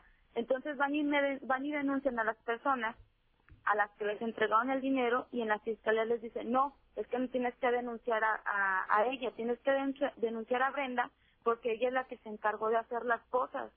O sea, ¿cómo dices eso si las personas que reciben el dinero lo están aceptando? En la misma audiencia de juicio, ante los jueces aceptaron. Inclusive le digo, Edgar Alejandro dice que, que él ya sabía que esto era un engaño desde un principio, que ya les había dicho a las personas que colaboraban contigo en campaña que eso era mentira, que no existían los apoyos, este, o sea, un buen de mentiras, que no tiene una idea y los jueces no me tomaron en cuenta mis pruebas que yo que yo mostraba. O sea, venían aquí ministeriales a mi casa, eh, inclusive fue un ministerial de apellido Cajero que se metió a mi casa con una pistola y me dijo, es que vengo por tu por tu declaración. Le dije, sí, yo no te puedo dar mi declaración porque tengo que estar en presencia de mi abogado. O sea, eh, me detenían sin, sin razón alguna. Eh, iba a trabajar y No, pues, el ¿qué me- trabajo que me ¿Qué daban me puede a mí, contar a mí? No, pues sí, eh, si alguien lo no, vivió. dije de eso, o sea, iba y buscaba trabajo y el primer día que ya me daban el trabajo, ah, ya ese mismo día me decían que no, que porque estaba vinculada al proceso, que porque había hecho fraude. Se encargaban que destruirme mi vida. Le soy sincera, licenciado, perdí mi familia. A raíz de esto mm, me separé, perdí amistades, perdí prestigio, perdí oportunidades muy grandes de trabajo, perdí la oportunidad de ser nuevamente candidata por otro partido político gracias a esto. O sea, entonces yo cuando me pregunto, ¿qué ganaba yo con robarme supuestamente ese dinero, hacer fraude ese dinero? Si yo estaba buscando crecer en mi carrera, si estaba buscando eh, tener ya un empleo fijo para darle lo mejor a mis hijos. O sea, yo no tengo dinero, inclusive puede usted venir a investigar cómo vivo. O sea, ahorita yo no tengo nada, o sea, he perdido todo y se va a dar cuenta que lo que dijo la fiscalía, que lo que dicen esas personas es mentira. Yo lo poco que tenía y lo que empezaba a crecer era de lo que yo tenía ahorrado, que ya tenía tiempo de ahorrar, y eso era lo que yo invertía en mis cosas. Gracias a este problema lo perdí todo. Me enfermé, mi, mi hijo nació este, prematuro, nació con ictericia, lo tuve que ver debajo de una lámpara este, ultravioleta, los veía cómo lo canalizaban. Gracias a todas estas tonterías que por el pinche gobierno corrupto y perdón por la grosería que le No, digo, no pero que no sé, es justo que me hayan hecho esto a mí. Tengo 24 años. Me destrozaron mi vida. Destrozaron la vida de mi hijo. Todavía venían los ministeriales al colegio de mi hijo para ver si es cierto que el niño no estudió en ese tiempo. Y el director también me dijo, si, es si, si tenemos problemas, mejor retire el niño. Mi hijo tiene un daño psicológico enorme, tiene cinco años, y él me dice, mami, yo no quiero que te vayas a la cárcel, porque ellos saben. Y lo más triste fue que las personas que yo les di mi confianza de que colaboraran conmigo, me traicionaron. Hicieron ese fraude, porque si lo hicieron fueron ellos, no fui yo. Y bien saben porque ellos mismos declaran que yo no estaba aquí. Entonces Pues, eh, fue una persecución horrible. Eh, inclusive mi abogado había metido la prueba de un peritaje de una grafoscopía. Eh, me dijo, lo vamos a meter por medio de la fiscalía. Y resulta que una semana antes de la etapa intermedia, para, para poner las pruebas, me dice que no la va a poder emitir, que porque amenazaron al perito. Porque había salido que mi firma de esos vales no era mía. Y resulta que en la- ellos en la fiscalía no hicieron la prueba de peritaje. Dicen que las firmas son ilegibles y en ninguno de los vales dice mi nombre. Y hay un video que supuestamente es donde estoy firmando y sellando esos supuestos vales, pero eso es de mi campaña. ¿Y qué tan conveniente fue para el perito de la fiscalía decir que no puede sacar la fecha de ese video? Cuando se ve precisamente que en ese video traigo la playera de- del partido en el que tra- bueno en el que me, me contrataron y se ve que traigo a mi hijo y se ve que traigo a una colaboradora de campaña. Pues- Entonces, y quitan el audio, o sea, habían puesto la ecografía que la iban a desahogar en la audiencia y ese día de la audiencia dicen que no, que ya que van a emitir esa prueba. ¿Sabe por qué la emitieron? Porque ahí decía que eran los cambios de los RCI y de los RC. Por eso no emitieron esa prueba, porque sabían que lo que Claro. estaban haciendo era absurdo. Candidata, yo le agradezco la llamada telefónica las veces que sea necesario. Sabe que estamos a la orden y le aprecio esta réplica que sea en la mexicana y de confirmarse esto que usted está diciendo, bueno, pues sería una historia más eh, que, eh, que me obliga a decir que hay muchos inocentes en la cárcel y muchos delincuentes en libertad. Eh, le agradezco mucho la llamada y esta es su casa. Muchas gracias y que Dios lo bendiga. Igualmente César, bueno, pues pues ahí está la versión de la fiscalía, está la versión de ella, solo pasa en la mexicana, solo pasa en la mexicana. Y bueno, pues simplemente no me extrañaría, ¿no? De solo ver cómo está ahorita la policía ministerial de aquí, llena de narcos, asaltantes, delincuentes, asesinos, no me sorprendería, ¿no? Creo que los que deberían de estar en la cárcel son muchos ministeriales, muchos culeros ministeriales, asesinos, narcos, secuestradores. Y, y bueno, ella dice, yo soy inocente, ¿no? No, y está libre, ¿no? Y está libre. la dan como sentenciada y está en Y está en libertad. libertad, ¿no? Entonces, pinche injusticias, ¿no? Es horrible. Estar en la cárcel, César, cuando no la debes, te juro que se siente de la chingada. Porque cuando eres narco, eres asesino, dices, bueno, pues es el precio, ¿no? Sabes a lo que te enfrentas. Pero cuando no tienes vela en el entierro y te fabrican delitos fiscales, penales, civiles, se siente bien ojete. Bien ojete. Bueno, pues ahí está, que la gente opine lo que quiera, mi César, una mañana fuerte. Y el gober premiando a los ministeriales, a los narco-ministeriales de Aguascalientes. Hijo, pendejazo, ¿no? Gracias, César. Buenos días, José Luis. En Muebles Vener eh, viene el buen fin. Van a bajar hasta 70% los muebles. No es broma, ¿eh? Y es la mejor mueblería de aguas. La pusieron en segundo anillo, arriba del paso a desnivel. Increíble, en colinas. Pero como las mejores mueblerías de aquí. Eh, solo que al 70% de descuento. Red Lomas vende la gasolina más barata a diario, hasta un peso menos por litro. Russell tiene miles de soluciones y miles de productos. Nueva Castilla tiene casas desde un milloncito de pesos, es de Iberomex. Y toda la información está en el 162 12 12. Hablemos de seguridad universal. Gustavo, ¿cómo estás? Buenos días. Pepe, muy buenos días. Este, pues sí, comencé- comenzó con nosotros el, lo que tanto esperaban que era el buen fin. Y te ¿Ya empezó? ¿Ya, ya? Nosotros ya Ya empezamos empezó, a partir de hoy. Y eh, la- nuestra alarma, Pepe, eh, que no vas a encontrar ninguna igual en el mercado. Esta alarma te avisa a ti directamente en tu celular. Este, que lo hace, eh, digo, ¿De qué te sirve que se enteren otros cuando el que se tiene que enterar es tú de qué está pasando en tu casa, no? Pitadero en la calle, pues como pa' qué, ¿no? Así es, está lleno de, de- de ese tipo de alarmas que nada más suenan, pero no hacen absolutamente nada. Esta alarma, Pepe, te la pongo a partir de hoy, ya con sensor de puerta-ventana, ya con sensor de movimiento y la, y, y la alarma, dos mil pesos ya instalada. Dos mil pesitos ya instalada, no te voy a llenar de A ver, a tu ver. casa. O sea, pones una alarma. Sí, claro. Me la conectas a mi teléfono. Así es. O sea, ya instalada ya todo. Dos mil varos. Así es, 1999 pesos, así es. Pasa cualquier cosa, se mueve hasta una mosca y Tú te de volada yo... es. Pero me entero yo. Por supuesto, Pepe. Ah, hijo, está es. bueno. Y si le agregas poquito más, tengo otra otra oferta de buen fin, 2.500 pesos. Esa misma alarma este, este, trae un sensor de, trae una, trae ya su cámara, Ok. que también es sensor- trae sensor de movimiento, la misma cámara, Ok. para que si digo, si se mueve algo en tu casa, pues te metas y veas qué está pasando. No o sea, también lo puedes ver, no, no solamente enterarte. Tú lo podrías ver y aparte te 2500.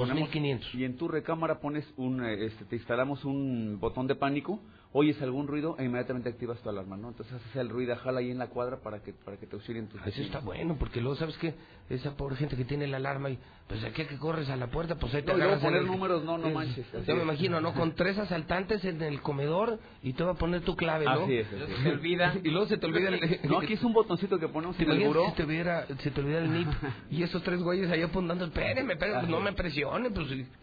Sí lo tengo aquí, Si lo tengo en la mente, lo tengo ya casi. No, pues no. Sea, acostado ahí. a- Tú le oprimes. al botón de, al de pánico y, y activas tu alarma. O sea, se volvieron desafortunadamente muy prácticas las alarmas ante la insolente actuación del crimen organizado. O sea, se han pasado. Así de es. manera que han obligado a cosas como esta, ¿no? Casi, el domingo. casi que ya no duermes con el rosario, vas a dormir con el botón de pánico Así de seguridad universal. Deja el rosario a un lado y agarra el botón de pánico. Qué vergüenza, ¿no? Así es. Chécate el domingo, este, se, tú César debe estar enterado, se metieron en una casa pero con los habitantes adentro. Qué que digo, yo quiero que se les olvide esa pesadilla de lo que vivieron ese día, de sábado para domingo. Es terrible. Eso ¿Tú te lo puede evitar. Si eso hubiera pasado y tuvieras un botón de pánico, salen corriendo. Por supuesto, claro. Pues salen corriendo. Por supuesto. Y Si hubieran visto cámaras, no se hubieran metido. Exactamente. Y, y por último, digo, bueno, anuncio hoy, este, se acaba esta promoción de 100 pesos el metro de lineal de cerco eléctrico. ¿Qué es un cerco eléctrico? Cinco líneas de, de cable de aluminio que están electrificadas, que no te atrevas, no, no nomás a tocarlo, a acercarte porque te va a entrar una descarga que no vas a olvidar en tu vida. ¿no? Desde la proximidad, no. no así es, desde la proximidad, así es, Pepe. ¿Dónde está Seguridad Universal? ¿Dónde demonios contrato la mejor empresa de seguridad de Aguascalientes? 449-111-2234, 111-2234. Basta mandar un WhatsApp y te contesto con el catálogo de productos que tenemos. Te instalamos Ciento- al ratito. 11 22 34. Contrate ya, arrancó el buen fin hoy. 111 22 34. Seguridad Universal, una empresa Radio Universal. Gustavo, gracias. Así, Pepe, mil gracias. Las 8 con 53 minutos y sigo con el tema. Y sigo con el tema policiaco, señor Quesada. No se me mueva, no se me mueva, que no se me mueva. Porque resulta que Lucero Álvarez, que Héctor García y Aarón Moya tienen reacciones sobre este tema que hemos platicado César y yo, yo no diría toda la semana, todo el año. Desde que murió el pepenador, desde que yo dije, alguien acaba de ser secuestrado en el Tox de Avenida Universidad. Sí, sí, frente a la birria de Juanito, los tacos de Dolupe. Pues por eso me enteré, pues yo soy de calle. Y luego me desmintieron y para variar decían que era un mentiroso y que llega el video. Y de no haber sido por la mexicana, si no fuera por José Luis Morales, ese rojo y la mexicana, René Carrillo seguiría siendo director de la ministerial. ¿Seguirían vendiendo droga, robando casas? Si no destapamos esto, bueno, hasta Rojo estaría vivo. Eso sí me daría gusto, ¿no? Porque lo mataron como perro. Y luego dijeron que se había suicidado en el penal, ¿no? Bueno, pues el asunto es que hay muchas reacciones, pero todas son iguales. Exige el pueblo de Aguascalientes limpien la fiscalía. Y yo le dije, ¿eh? Y hablan de vicefiscales y de ministerios públicos. Y no del fiscal. De un fiscal que todavía está limpio y que está a tiempo de largarse de ese cochinero. Pero el que sí está embarrado es el puerquito vietnamita. Enrique Morán, investigado ya por la FGR, investigado, no indiciado, ¿eh? investigado, porque ese sabía todo. Él armó todo. Lo del pepenador, lo de, lo de esconder el cuerpo muerto, lo de matar a Rojo, lo de tapar todo para no, para que no le llegara el escándalo al compañero de parranda de René Carrillo. René Carrillo, el que decía que, que a mí el mencho me la pela y no sé cuántas pendejadas decía en sus momentos de adicciones, alcoholismo y armado, que yo controlo al mencho y que, que yo soy el que va por el dinero, presumía, ¿no? Gritaba en los restaurantes que él iba a los arcos allá a Guadalajara, a Lázaro Cárdenas por los portafolios llenos de dinero para Martín Orozco y que él ninguneaba al Mencho. Ya quisiera que el Mencho se enterara de lo que anda diciendo René Carrillo de él, que se la pela y que no sé cuántas pendejadas. Pues es lo que hace la coca, el alcohol y las armas, ¿eh? Cuando eres nadie te subes un ladrillo. Si se enterara el Mencho lo que dice la gente de Martín de él, no, bueno, no me quiero ni imaginar. Está feo, está feo. Comienzo contigo, Lucero Álvarez. Buenos días. Gracias, José Luis. Buenos días. Los diputados están exigiendo una depuración al interior de la Fiscalía. Incluso el de oposición, Edel Guzmán, ha solicitado una revisión a fondo de todos los trabajadores de este organismo para expulsar a quienes estén involucrados en la desaparición del pepenador, pero también a todos aquellos malos elementos vinculados a la corrupción. No podemos tomar una decisión radical. El señor fiscal ha desenvuelto su trabajo, ha hecho cosas buenas. Yo creo que debe hacer un autoanálisis, ver a sus mandos, porque al final del día el, fiscal está ocupado en muchos temas, pero sí está delegando funciones. Entonces, tendría que hacer un análisis con, con su equipo y de esta forma determinar. Si, y si se encuentra culpable, pues luego tendría que, que tomarse otras medidas. Pide que evalúen a todos los trabajadores y quienes no cumplan con el perfil que queden fuera. Hasta aquí la información. ¿Qué tal? Muy buenos días. Y PRI, por su parte, exige al fiscal Jesús Figueroa Ortega que si no puede renuncie. Esto tras detención de agentes del Ministerio Público por parte de la FGR. El presidente Enrique Juárez fustigó en el, eh, prim- que el primer responsable de la institución es eh, justamente el fiscal, por lo que debe asumir una actitud congruente y dar un paso al costado. El fiscal es el primer corresponsable de todo esto, es el que conoce y debe dar resultados. Si no dan resultados, pues si fueran autocríticos y conscientes y congruentes, deberían de ausentarse. En este sentido, también Hugo Contreras, delegado del Comité Ejecutivo Nacional, también se sumó a estas críticas, como lo escuchamos, pidiendo también al fiscal dar un paso al costado. Hasta aquí con mi reporte y muy buenos días. ¿Qué tal? Muy buenos días para todos quienes nos escuchan. Piden completa revisión de perfiles en Fiscalía. Frente a la posibilidad de que existan más ministeriales involucrados en desapariciones forzadas, el Observatorio de Violencia Social y de Género reitera la urgencia de que se investigue a todos los perfiles y que más que eso se haga una completa reestructuración, pues según declara la vocera del observatorio, Violeta Sabás, no puede ser posible que los mismos elementos antisecuestros sean los que están involucrados en las desapariciones sí hemos sido muy insistentes en que además de revisar los perfiles, pues se tiene que hacer una reestructuración completa. Eh, eh, es este, como comentas, no tuvo que entrar la, la Fiscalía General de la República para poder hacer lo que la Fiscalía Estatal no, no, no hizo, que es dar con con esta investigación que bueno como resultado pues es la, la detención de estos de policías ministeriales. Y este indudablemente eh, podemos decir bueno aunque no no tenemos como la, las pruebas de que es probable que existan más policía ministerial que esté también involucrada en este tipo de hechos delictivos Violeta Sabás asegura que esto afecta de doble manera, pues además retrasa las investigaciones en curso. Hasta aquí mi reporte. Buenos días para todos. El evento automotriz más grande de toda América Latina llega a ti. Stereo Rey presenta Auto Show 2019. Acelera tus sentidos con los autos que han revolucionado la historia. 8 9 y 10 de noviembre. Plaza Arcos Campestre. Autos antiguos, exóticos, destapes de autos, hermosas sedecanes. Increíbles oportunidades de estrenar un auto y mucho, mucho más. La fiesta del motor más importante de todo México. Auto Show 2019 Vive con toda tu familia la adrenalina de la máxima velocidad. Auto Show es presentado por Renault, Ford Country Aguascalientes, Mazda, Nissan Torres Corso, Autodistribuidores del Centro, Chrysler, Dodge, Fiat, Jeep, Ram, Volkswagen del Centro, Honda Campestre, Chevrolet Herrera Motors, Hyundai Campestre, Kia, Cadillac, Peugeot. Stereo Rey 100.9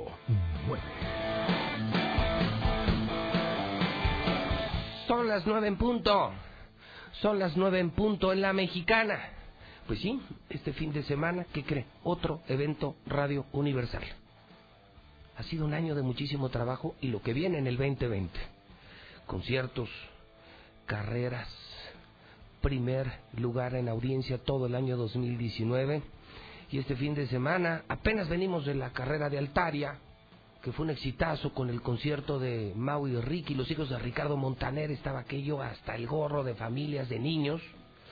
¿Y qué creen? Pues que nosotros eh, volvemos a juntar, sí, a todas las marcas automotrices en una competencia comercial increíble este fin de semana.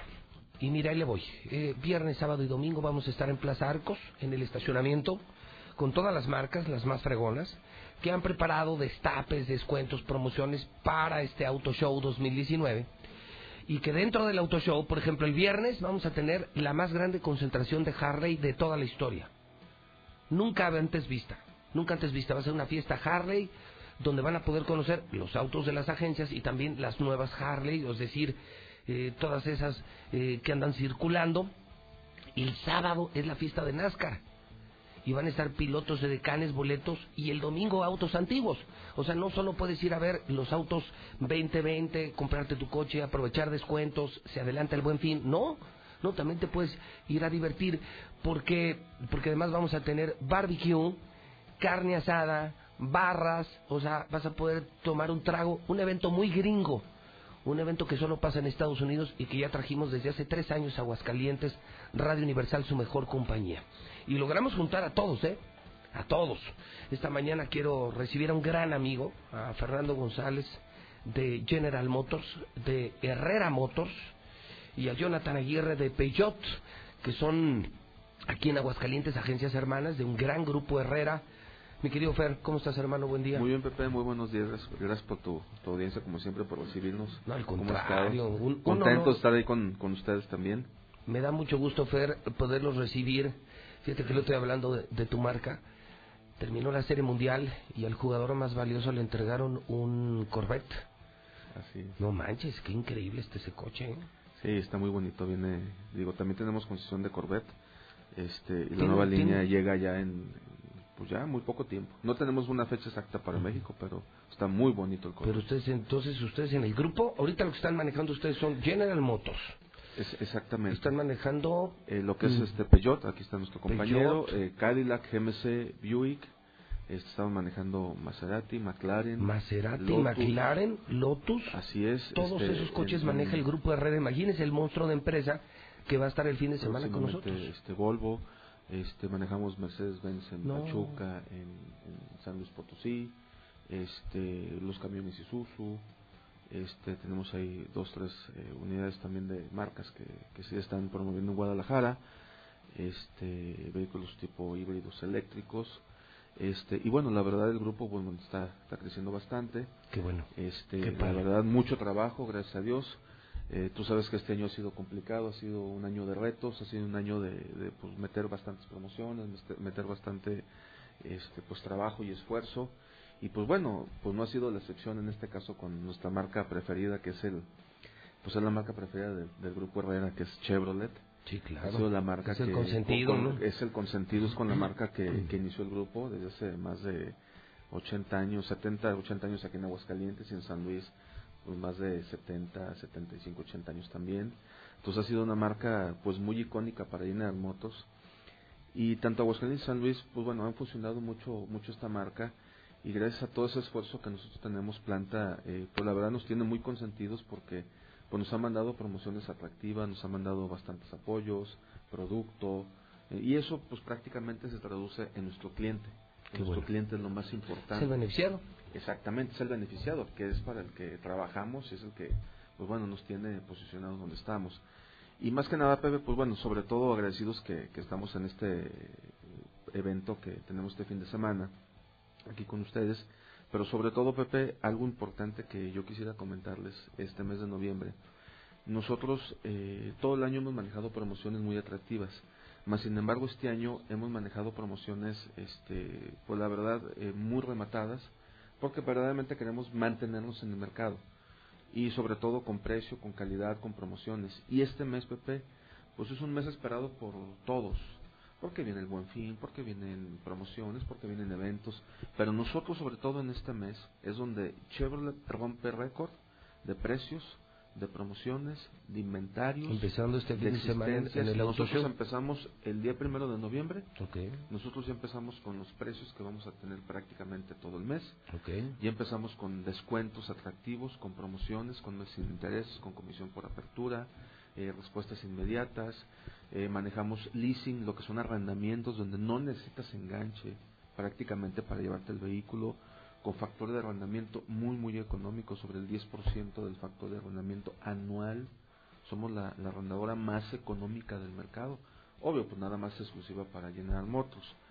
Y la verdad, pues bueno, prácticamente, pues sí quisiera invitar a todos nuestros clientes y todos nuestros amigos, toda la gente que nos escucha, para que nos visite en nuestras agencias, que estamos aquí, Boulevard a Zacatecas, que es la agencia matriz, y agencia sucursal aquí en José María Chávez, para que nos visiten, que manejen los vehículos y que por ustedes mismos vean que verdaderamente tenemos promociones exclusivas, interesantes y totalmente, pues nunca antes vistas en este mes de noviembre. En el cual vamos a continuar, vamos a seguir promocionando y sobre todo, pues algo importante, ¿no? Que al momento de que llegues a la agencia te vas a encontrar con novedades, con precios, con ofertas especiales que normalmente no teníamos en meses pasados. Jonathan Aguirre, de Peugeot. ¿Cómo estás? Bien. Bienvenido, Jonathan. Muchas gracias. También feliz de estar aquí en tu programa. Oye, y es la primera vez en el Auto Show, ¿no? Se, Eh. se- se suman, es el tercer año que lo hacemos. Creo que es la Y, la segunda ya de Sí, Peugeot. se estuvo ok. el, primer, el primer año, el segundo ya no se estuvo. Y bueno, yo tengo Y vuelven la al agencia, Auto Show. pero ahí vamos a estar. Cuéntanos, ¿qué van a presentar este fin de semana? Te, comento que lo relevante del evento es que nunca en el año se ven en el mismo lugar las agencias.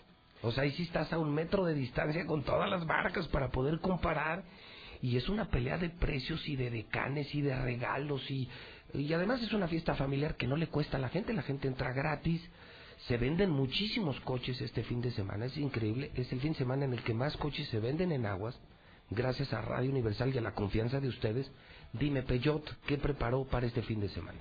Pues sí, mira, la ventaja es esa, que obviamente van a estar todas las marcas, va a poder comparar al momento y no es de que muchas veces la gente, bueno, deja voy a tal lado y voy a andar checando. Ahí van a tener todas las marcas para poder comparar. Y nosotros en lo personal ya iniciamos también con muy buenos descuentos. Tenemos descuentos de hasta 25 mil pesos, tasas preferenciales. Tenemos varias eh, promociones, comisión por apertura, para que toda la gente que quiera estrenar un coche lo pueda hacer, no se quede con la con la idea de que son caros o es complicado, sino que cada persona que, quiera un coche lo pueda tener. Y tenemos también eh, un coche para cada tipo de gustos. Tenemos hatchbacks, sedanes de trabajo, tenemos un poco de todo para todo tipo de mercados. Entonces, eh, ustedes también este fin de semana eh, dan un, como un arranque oficial a lo que es el mes de noviembre, el mes del grupo. Exactamente. Eh, quienes vayan al auto show, Fer, también podrán hacer ahí solicitar alguna prueba de manejo. Fíjate que este, es, algo importante, Pepe, que lo, lo comentas. Este, sí pueden solicitar su prueba de manejo. Este, yo espero que tengamos un poquito más de espacio porque mi línea de producto pues es bastante amplia. Pero sí, la idea está pensado en tener eh, dos, tres unidades para que puedan eh, manejar los vehículos. De ahí mismo, de Colosio, salir del auto show y dar una o de ahí llevarnos a la, llevarlos a la agencia, que hagan su, su, prueba de manejo y vean un poquito más de variedad. Pero ah, comentaste algo muy importante, Pepe. Eh, son precios, son promociones para que los clientes comparen, pero sobre todo revisen las promociones, revisen los precios. Es que si no hay manera de engañar, porque es que como los escuchas a todos y como van a estar ahí pegaditos, exactamente. ahí sí te vas a dar cuenta quién es quién en el precio y en la calidad. Exactamente. cuando los ves pegaditos, ahí sí dices, no, me gusta más. Decir, oye, te doy un bono de esto. oye, sí, pero que realmente el bono sea real. Y General Motors y Chevrolet se ha caracterizado mucho por manejar precios reales. Sobre un precio metemos otro precio. O sea, tú me garantizas, Fer, que este fin de semana en el Auto Show, si yo ando buscando una Cheyenne, es el fin de semana en, en, donde voy a encontrar ahí en Radio Universal la Cheyenne más barata de todo el año. Exactamente, y no nada más la Cheyenne, Pepe. Todos nuestros modelos tienen un precio adicional, o casi todos tienen un precio adicional y diferente de lo que los meses pasados estaban. Así de fácil y sencillo, Pepe. Tanto meses sin intereses, en promociones, en descuentos, todavía sobre descuentos. ¿Sí? Si tenían 6 meses sin intereses, ahora tienen 12 meses, o 18, o 24 meses sin intereses la verdad es que tienen algo adicional todos nuestros vehículos con lo que tenían anteriormente en meses pasados. Ok, entonces, recordarle a la gente, empezamos el viernes en la tarde, va a haber barra, barra abierta, es el único auto show donde vas a poder beber, va a haber música, van a estar nuestros compas de la Soberana, eh, en la fiesta Harley del fin de semana, un saludo a todos los Harley de Aguascalientes, luego el sábado Dicen que van unos bombones de NASCAR y que van a estar los coches de NASCAR y se van a tomar fotos el domingo. Bueno, además las edecanes de Chevrolet y las promociones.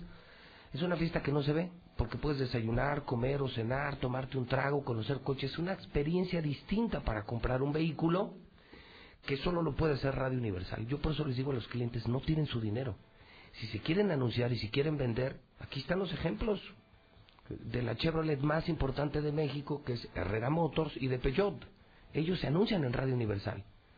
¿Por qué están llenas nuestras carreras? ¿Por qué se llenan de patrocinadores? ¿Por qué llenamos el auto show? Esto no lo puede hacer ni Radio Grupo ni ningún medio. Solo Radio Universal. Somos la mejor opción para que tú vendas tu producto. Y viene un año difícil, ¿eh? el 2020. Y si quieres vender, anúnciate en Radio Universal. Nosotros logramos juntar, fíjese, a Peugeot, a Cadillac, a Kia, a Hyundai, a General Motors, a Chevrolet, a Honda, a Volkswagen, a Ram, Jeep, Fiat, Dodge, Chrysler, a Nissan, a Mazda, a Renault. Digo, sido más claro. ¿Por qué será? Yo ya me fruto las manos para estar el fin de semana, se va a hacer fiesta no y ver, tú que andas buscando tu Cheyenne, aguántate, ve el fin de semana, te echas unos tragos con nosotros, yo voy a estar todo el fin de semana, van a estar mis amigos de Stereo Rey, y pues ahí la vas a poder probar y te vas a comprar, no la Cheyenne, por, ejemplo, los que tenemos ganas de una Suburban, ¿cómo se llama? Ah, es Tajo, ¿no? La, la, que es cortita, el Suburban, pero cortita, como, como nunca la habías visto, a precios que nunca habías visto. Y Peugeot también lleva toda la línea, toda la línea de venta, entonces precios especiales es el fin de semana histórico en el Auto Show de Red Universal. Mifer, ¿algo más que quieras decir? Este, pues nada más invitarlos desde ahorita que ya tenemos las promociones que nos visiten en las agencias, que hagan sus pruebas de manejo, Pepe. Este, vamos a estar también en el Car Show, vamos a estar eh, también con gente preparados en las agencias. Estamos muy cerquititas nosotros de prácticamente. Sí, estás de- pegadito el Auto Show, Plaza sí. Arcos, estamos muy cerquitas, entonces nos pueden visitar, pueden ver nuestros vehículos y sobre todo, este, si están pensando en comprar un vehículo, piensen en Chevrolet, llévense su credencial de lector, se llenamos la solicitud y prácticamente en 15 minutos tienes tu, tienes tu crédito preaprobado. No manches, está Pues es muy, muy rápido. Si el vehículo lo tenemos disponible, prácticamente en 24 horas se está entregando su- eh, prácticamente tu unidad. Tu vehículo es inmediato. Mifer, gracias por la confianza. en No, no, pues gracias a ustedes el y- Estéreo Rey, ahí nos vemos, ¿eh? Pues Va a estar muy echarle, todas las ganas, Pepe. Desde Y a vender que- mucho, a vender mucho. Que ya, este, desde el año, desde que empezó enero, estamos empara- empezando, este, a construir promociones y sobre todo este mes es muy, muy importante para nosotros porque como te, te decía, pues sacamos, ahora sí que la mejor promoción, el mejor descuento en este mes. Enhorabuena, Fer. Jonathan Peyot, bienvenido también al Auto Show. Gracias. De locura. De igual manera, mira, invitar a toda la gente que vaya a conocer la marca. Realmente es una marca muy buena, es muy fina. Son autos europeos diseñados como para Europa, pero en México. Carros muy seguros, tecnológicos y con unos diseños increíbles, tanto por dentro como por fuera. Entonces, invitar a toda la gente que vayan, conozcan la marca, hagan su prueba de manejo y de seguro se enamoran de la marca. Ya me pasó. Seguramente. Va a ser increíble. Se van a enamorar del evento y se van. Así es, Son que vayan- cosas, cosas que nunca pasan en aguas, que pasan en otros países, es mucho en Estados Unidos, que a veces se hace en México y qué bueno que lo pudimos hacer aquí. La carrera más grande de México y el auto show más grande de México, una producción de Radio Universal con la presencia de grandes marcas como Chevrolet y como Peugeot. 9 de la mañana, 14 minutos hora del centro de México. Vamos al parte de guerra con Lula Reyes.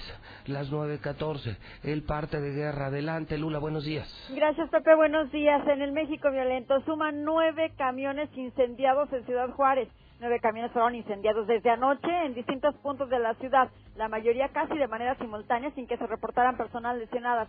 La Fiscalía del Estado informó que la racha de quema de unidades inició a las 19 horas con 25 minutos, tiempo local, con un camión de transporte público de la línea Juárez-Zaragoza, el cual presentó daños totales. Y continuaron hasta la madrugada de hoy. También un comando atacó la Fiscalía de Ciudad Juárez, Chihuahua. Reportes destacan que hombres fuertemente armados dispararon anoche contra el edificio de la Fiscalía del Estado de Chihuahua en la zona norte, en, la, en Ciudad Juárez, lesionando a un guardia de seguridad al cual están reportando esta mañana estable. Hasta aquí mi reporte. Muy buenos días. ¿Qué sucedería si nos silben? Transmitimos desde el edificio inteligente. Somos Radio.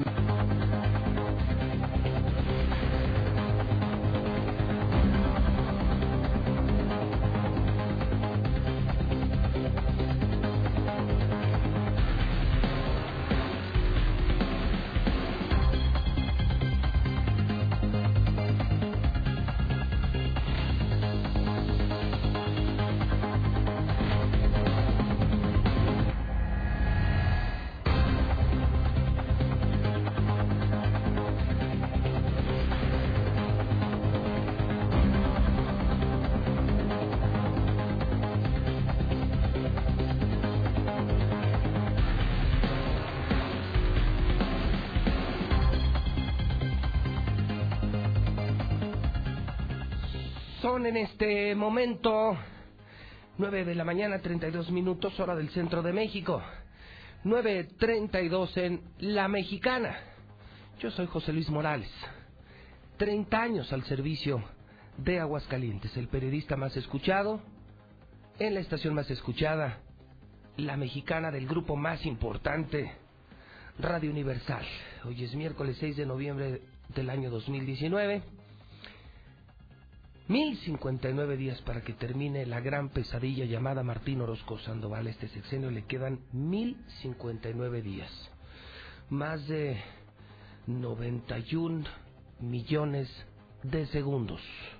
Eso le queda a Martín Orozco Sandoval. Bueno, tengo el chisme de la mañana. El chisme de la mañana. Son las 9.33. el chisme de la mañana. Hace algunos días, el gobierno del Estado, este, este gobierno sin resultados, dio a conocer que se inauguraba la nueva ruta Aguascalientes-Monterrey a través de una aerolínea. Es una aerolínea patito, ¿no? Se llama TAR. Digo, está el nombre hasta de miedo, ¿no? Digo, yo no sé usted, pero yo no me subiría a uno de esos aviones, ¿no? Me daría miedo. TAR. Pues no sé, hay otras otras aerolíneas, pero bueno, cada quien. El asunto es que con bombo y platillo, entonces eh, el gobernador Martín Orozco y este otro, ¿cómo se llama este chaparrito? El secretario de Turismo, presidente del patronato de la feria, prestanombres de Martín, no sé cuántas cosas más, es el multiusos del gobierno. Jorge Toques, así como le dicen sus amigos, ¿no? Este muchacho que es adicto a la cocaína, golpeador de mujeres, Jorge Toques. Bueno, pues ese nefasto eh, resulta ser que pues, un pedotote ahí en la plataforma del aeropuerto, ¿eh? corte de listones, de canes y no sé cuánto. Si hay un avión de TAR, ahí TAR se llama, sí, TAR. Me parece como, como aerolínea de Bolivia, una cosa así. Pues, ¿qué cree? Que ayer fue la inauguración del vuelo Monterrey-Aguascalientes y, y que no se hizo. Que dejaron a la gente varada nada más 14 horas hasta que se suspendió el vuelo no, no. Si digo usted que estos son una bola de pendejos, ¿eh? Son unos panistas super pendejos. Todo le sale mal. Este gobernador y rodeado de pendejos, imagínense, para estar más pendejo que el gobernador, como Jorge Toques, entonces no, pues no voló el TAR, pues no, no despegaba y no despegaba 14 horas. Y no, pues la gente los mandó al demonio. Yo no sé, pero yo no me la Yo al menos no. No, yo prefiero irme en burro aunque dure tres años, pero volar en una de esas cosas eh, o acompañar en un vuelo de cocaína a Jorge López, no, pues no, no, zafo. Una buena. Quiero saludar esta mañana a la senadora Angélica de la Peña, mi amiga, la senadora Angélica de la Peña, porque dice usted que ayer finalmente se aprobó la revocación del mandato. Pues esto sí está bueno. Angélica, senadora, ¿cómo estás? Buenos días.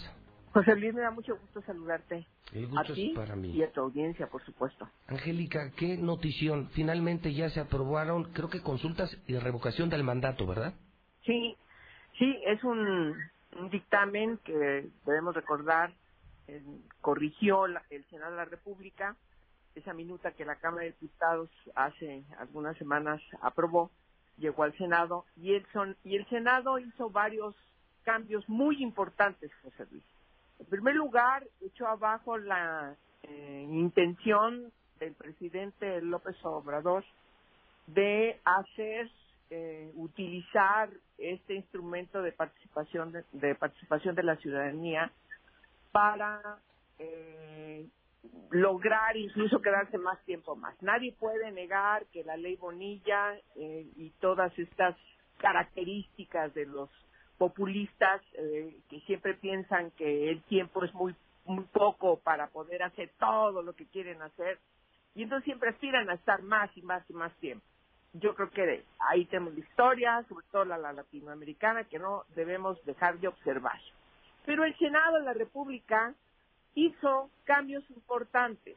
Más allá de que nos gusten algunas cosas, me parece relevante destacar que ahora eh, los mm, requisitos que se necesitan para que este instrumento pueda ser utilizado por la ciudadanía, pues eh, en primer lugar le dan oficialidad. La participación del Instituto Nacional Electoral es indispensable, eh, tiene que solicitarse por la ciudadanía, no por el gobierno, como pretendía López Obrador. ¿sí? Él decía, a ver, yo voy a consultar a la gente si me quedo un, todo lo que resta el sexenio o no. Ahí está la trampa. Lo que hizo el Senado es corregir y decir, no, la institución, el organismo que debe estar encargado de hacer esta consulta para revocación de mandato, no solamente del presidente de la República, sino también de gobernadores, tiene que ser oficial, la que maneja la lista nominal, el padrón electoral, y ese es el Instituto Nacional Electoral. Y entonces eh, establece, bueno, un requisito grande, eh, la ciudadanía lo pide a partir de que debe juntar eh, más o menos dos millones setecientos mil firmas, es decir, el 3% del padrón, y en el caso para gobernadores eh, tiene que ser alrededor de, eh, dice la reforma aprobada ayer, el 10% de la lista nominal, ¿sí? Y además establece otros requisitos para que ese resultado sea vinculante, tiene que eh, haberse votado cuando menos el 30% de la lista, ¿sí? Eso es muy importante, en caso para el presidente. Y para gobernadores, el 40% de la lista. Angélica, de algo que nos preguntamos mucho, esto casi que conozco la respuesta, pero ante la obviedad de cualquier manera la tengo que hacer. Eh, ¿Ya se la podemos aplicar a Martín o a López Obrador? Sí, a cualquier eh, grupo de ciudadanas y ciudadanos que, que junten las firmas indispensables que eh, establece esta reforma constitucional, que lo será cuando se logren la votación de la mitad más uno de los congresos locales, porque recordemos es una reforma constitucional, tiene que ser aprobada por el Congreso permanente, es decir, dos tercios de Cámara de Diputados, dos tercios del Senado, pero tiene que ir a los estados los congresos locales, cuando menos el 50 más uno, tienen que aprobarla y luego publicarse en el Diario Oficial de la Federación para que sea vigente. A partir de entonces, eh, y cumpliendo las reglas que seguramente van a tener que ir a las a leyes secundarias para definir los tiempos de cuándo es el momento y cómo deben ser los procedimientos para que ciudadanas y ciudadanos puedan empezar a solicitar a recabar todas estas firmas que se ocupan y entonces presentar esa solicitud en tiempo y forma al organismo electoral. Y lo puede hacer eh, cualquier número de ciudadanas y ciudadanos indispensables, como establece la Constitución, en el estado de Aguascalientes y en los 31 entidades restantes. Ok, entonces sus aplicaciones, una vez que baje, que esté reglamentada, se saque ese porcentaje. ¿Me dices para gobernador qué porcentaje era, Angélica?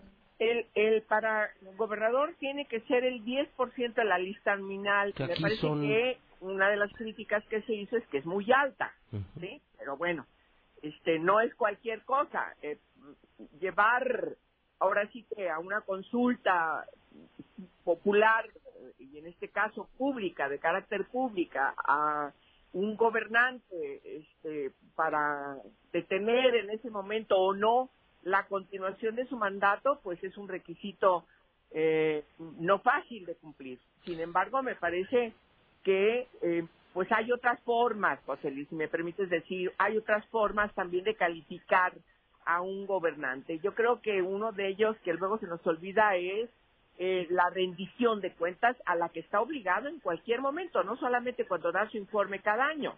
Sí, yo creo que esa parte eh, debe ser, debe estar más presente en la exigibilidad ciudadana para que quienes nos gobiernen nos gobiernen bien y sobre todo detenerles, exigirles, eh, recomendarles, solicitarles o insisto, reitero, exigirles que enmienden enmienden políticas que no están correspondiendo a los beneficios que están obligados al asumir ese mandato. Pues muy interesante, de verdad, Angélica, creo que nos das una buena noticia, la rendición de cuentas, la posibilidad de parar una administración y, y, no andar con que ellos son juez y parte y eso de que yo modifico la ley para ser muy muy puro, muy limpio, pero a partir del, del que me sigue, no de mi administración, Creo que es un gran avance que lograron ustedes ayer en el Senado, Angélica. Pues mira, eh, lo importante es que también funcionen los distintos organismos y órganos del Estado. La separación de los tres poderes en el caso federal y en el caso de las entidades federativas es un contrapeso importante que la Constitución establece de manera esencial la característica de lo que es nuestra república. Y por supuesto los otros organismos autónomos también son importantes para que sean contrapesos, sobre todo de los poderes ejecutivos. En nuestro país son muy fuertes. Eh, mm, ahí hay un desequilibrio de siempre, un poder legislativo débil, a veces eh, no corresponde a lo que eh, debe hacer en este en esta vigilancia de que la ley se cumpla. Y eh, por supuesto el caso del poder judicial pues es la garantía para esa exigibilidad del cumplimiento de las leyes que es un contrapeso importantísimo en nuestro eh, en nuestra república que desgraciadamente necesitamos fortalecerlos más para que no tengamos un poder ejecutivo preponderante eh, que a veces eh, no está haciendo bien las cosas. Yo te puedo dar 20 ejemplos de lo que está pasando a nivel federal, que es realmente preocupante con el gobierno de López Obrador, pero eh, me parece que la ciudadanía también tiene que ser menos pasiva, tiene que ser más participativa, no solamente con estos instrumentos de revocación de mandatos, sino otros más cotidianos en donde se le exija a quienes nos gobiernan que lo hagan bien. Pues, senadora, te mando un abrazo y te aprecio muchísimo la entrevista, confirmar esto que es nota nacional, una gran noticia. Angélica de la Peña, un millón de gracias. Gracias a ti, José Luis. Felicidades y saludos de nuevo a todos ustedes. Muchísimas gracias. Es Angélica de la Peña. Oiga, pues entonces, dos cosas relevantes. O sea, ya les aplica hoy, es lo que dice ella. O sea, nada de que la retroactividad, no, no. Y por lo que escucho, una vez que llegue aquí, que se reglamente aquí, que se legisle aquí, Bastarían, eh, me dice Lucero Álvarez, que el padrón electoral de aquí, la lista nominal es de 960 mil electores, o sea, con 96 mil firmas, quitamos a Martín Orozco. Con 96 mil firmas que juntemos, vamos al Instituto Electoral, les pedimos una elección, se hace la elección, y si de esas 96 mil participa creo que el 40%, o sea, casi la mitad, con que después de las firmas sí salieran a, votar unos 40, 50 mil, podríamos, o sea, sí podemos quitar a Martín Orozco. Estoy de acuerdo con esta muy interesante charla con Angélica de la Peña. Bueno, pues ahí está la revocación del mandato. Vamos a ver qué pasa eh, los días, meses, semanas subsecuentes y ya estaremos platicando si se puede o no se puede. Y dice que además cualquiera lo haría. Yo lo haría encantado de la vida, ¿no? Tres años más con esta pesadilla y con toda esta pudricción, eh, todo, todo, esto que estamos viendo, pus, pus y pus que sale todos los días de este asqueroso gobierno, híjole. Bueno, me sigo rápido con el tema, tengo a Lucero Álvarez en el teléfono porque hablando de política, eh, ya se habla de la posibilidad así como hay cuotas de género para hombres y mujeres en política, se está pensando que, que, existan cuotas de hombres, mujeres y homosexuales y lesbianas. O sea que para gobernantes ya tenga que haber hombres, mujeres, lesbianas y homosexuales. Lucero Álvarez, buenos días. Así es, José Luis. Lo que se está buscando es que se den estas candidaturas a integrantes de la comunidad LGBT y la propuesta es que se integre a personas de la diversidad sexual en cargos de elección popular, pero esta podría ser considerada en la próxima reforma al Código Electoral que en este momento se encuentra vigente de acuerdo a las propias demandas de la ciudadanía. Así lo señaló Luis Fernando Landeros, consejero presidente del Instituto Estatal Electoral. No le permite al instituto presentar, eh, ser un canal de presentar iniciativas de ley. En otros estados sí se así. Hay institutos electorales que sí cuentan con esta facultad directa eh, de presentar una iniciativa en la mesa de las comisiones. Nosotros no tenemos así, pero bueno, tenemos la sensibilidad de los propios legisladores para ello. Aquí la invitación es a todos los sectores políticos, incluido también la comunidad del PTV, ¿no? Para que la presente. De que estamos preparados, eso es eh, precisamente lo que se busca en una jornada electoral, ¿no? Que se premie o se castigue, se evalúe, un laboratorio eh, social, una, una, jornada electoral. Si la comunidad LGTB puede participar o debe hacerlo, pues seguramente tendrá que ser respaldada en la legislación. Y para eso se realizarán foros de consulta en conjunto el Instituto Estatal Electoral y el Palacio Legislativo para que los ciudadanos puedan presentar estas propuestas y con ello conformar una reforma al Código Electoral del Estado. Hasta aquí la información. Salma Luébano, ¿cómo estás? Buenos días. Hola José Luis, muy buen, buen día. A ver, Este, Sal- buen día para toda tu gente, que andamos feliz. me da gusto saludarte, Salma. Oye, Gracias. hoy se habla de cuotas de género para política, adelantaba Lucero, o de manera que la ley podría en algún momento exigir que se tengan espacios para hombres, espacios para mujeres y espacios para la comunidad lésbico-gay, esa comunidad a la que tú perteneces. Eh, ¿Tú qué opinas de esto, Salma? Mira, José Luis, es muy importante que sí se considere, la verdad, este, felicito esta esta iniciativa. El, el, porque yo, este, Salma Lévano, levanté la voz, es porque precisamente queremos estos espacios. Sabemos que Aguascalientes es uno de los estados con mayor discriminación y es, y pues necesitamos, mira, para ser escuchadas, para ser escuchados necesitamos estar ahí en el Congreso para que realmente pasen estas iniciativas que, este, pues que nos dé esa equidad, esa equidad que, que al final debe de ser para todas y para todos. La Hace- verdad, hace muy, unos muy días- importante y este y pues a seguir, a seguir trabajando, la verdad, avalo este, y apoyo esta esta iniciativa y sí, que se deben que den las consultas. Este, yo lo pude ver en, en el tiempo que estuve este, como pre-candidata.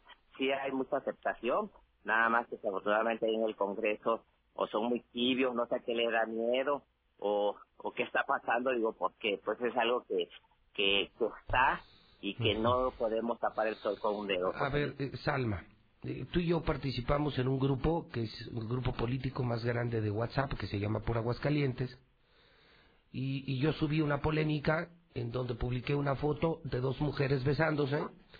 Una de ellas es alcaldesa de Bogotá, si no me equivoco, muy querida, incorruptible, eh, pero es lesbiana.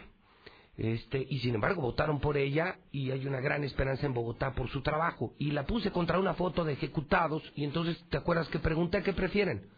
¿Una lesbiana o un disque gobernador de familia como Martín Orozco que nos tiene hechos pedazos?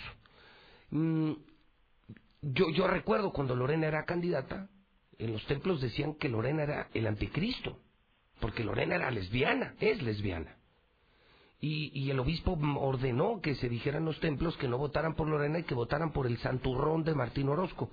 Yo te pregunto, tú, al ser homosexual, e- e- ¿eres malo, eres corrupto? O sea, ¿ser homosexual es malo? ¿Tú eres el anticristo, Salma? No, nada de eso. Al, contrario, este, personas bien, personas mal, como en todos los grupos, como en todos los géneros. Este, no, al contrario, yo he, desde que tengo de razón, he sido una persona muy trabajadora, siempre he contribuido a crear empleos y, y por eso sé las necesidades, sé las carencias que, que tiene nuestra gente y por eso estoy este, y sigo en esta lucha desde mi trinchera y la verdad somos personas muy muy valiosas yo qué te puedo decir tú me conoces me conoces la ciudad de Aguascalientes somos personas trabajadoras soy persona trabajadora y, y buscamos precisamente repito buscamos ese espacio este estar en, en, en ese rol para precisamente exigir nuestros derechos y que haya esa equidad ¿Ser, ser homosexual no es sinónimo de ser criminal? No, para nada, para nada. Hay cuantos que, que van a misa cada ocho días y ve cuántas fotos no salen de, de ellos ahí haciendo y deshaciendo. ¿Qué es lo que está pasando hoy en día? O sea, todos esos valores, o sea, no el hecho de que tú seas gay o que uno sea trans, este, quiere decir que ya eres este, el anticristo como tú mencionaste, no, para nada, José Luis, para nada, para nada. Hay que ir quitando esos estigmas y esos estigmas empieza desde la familia y se empieza desde años atrás, desde que, desde, desde que eres niño, desde que eres adolescente y que posteriormente vas a ser padre de familia. Bueno, pues ahí se queda para la polémica. Salma, me da mucho gusto saludarte como siempre. Gracias por dar la cara. Al contrario, José Luis, gracias por tu espacio y a toda tu gente. Gracias. Dice Salma, bueno, pues entonces ser homosexual no te hace criminal. Pues ahí está, ¿no? Nos dijeron que Lorena era el anticristo y vean el Estado hecho pedazos. Yo sigo creyendo que las preferencias sexuales no tienen que ver nada con los ejercicios profesionales, ¿no? Pues es mi opinión personal y respeto a quienes no estén de acuerdo conmigo, ¿no? A los santurrones, a los doble moral, a los panistas que son muy de eso. Si el Papa dijo ¿quién soy yo para juzgar a un homosexual? Yo me pregunto qué se sienten aquí estos santurrones como de ese frente de la familia para estar juzgando a medio mundo, ¿no? Ellos pendejos nos andan diciendo qué vamos a hacer o cómo tenemos que educar a nuestros hijos, ¿no? Bola de mamones, ¿no? Pues usted qué opina? ¿Con quién nos hubiera ido mejor? ¿Con Lorena Martínez? A quien el obispo le hizo así directo su campaña, el obispo así de lesbiana, lesbiana, lesbiana. O con este santurrón hipócrita de Martín Orozco. Rata, corrupto, inmoral, barbajano, tipo que nada tiene que ver con lo más respetable de la sociedad. Pero se fueron con la finta, ¿no? Panista, hipócrita, este, doble moral, se tomaba fotos vestido de Juan Diego en Guadalupe y pues, te daba hasta como ternura el Juan Dieguito, ¿no? Pero mire cómo nos fue, o cómo nos está yendo. Bueno, pues está buena la iniciativa. Espacios ya de cuota de género para homosexuales y lesbianas. 9 de la mañana, 54 minutos hora del centro de México. Oiga, estoy impresionado. Este fin de semana, eh, como le he venido informando todo, toda esta semana, el fin, vamos a tener el Auto Show 2019, que es la primera vez en el año, la única vez en el año, que en el mismo lugar compiten todas las marcas automotrices, todas y van con precios, lanzamientos 2020, decanes, regalos, premios. Eh, planeé un evento muy americano en Plaza Arcos Campestre. Eh, ya estuvieron aquí eh, esta semana, han estado ya Mazda, que anunció que va a llevar su nueva CX30 y ahorita se fueron Chevrolet y Peugeot. Eh, ya confirmaron que, que, que van a llevar las nuevas Cheyenne y que, que va a haber un precio especial solo este fin de semana. Va a haber muchos destapes. Estos de Ford creo que presentan el Escape eh, que nadie conoce allí en el, en el auto show. Y además vamos a tener barbecue, carne asada, barras, vas a poder tomar música en vivo, van a estar los de Harry, los de NASCAR, una fiesta automotriz que hizo posible Radio Universal a través de Stereo Rey.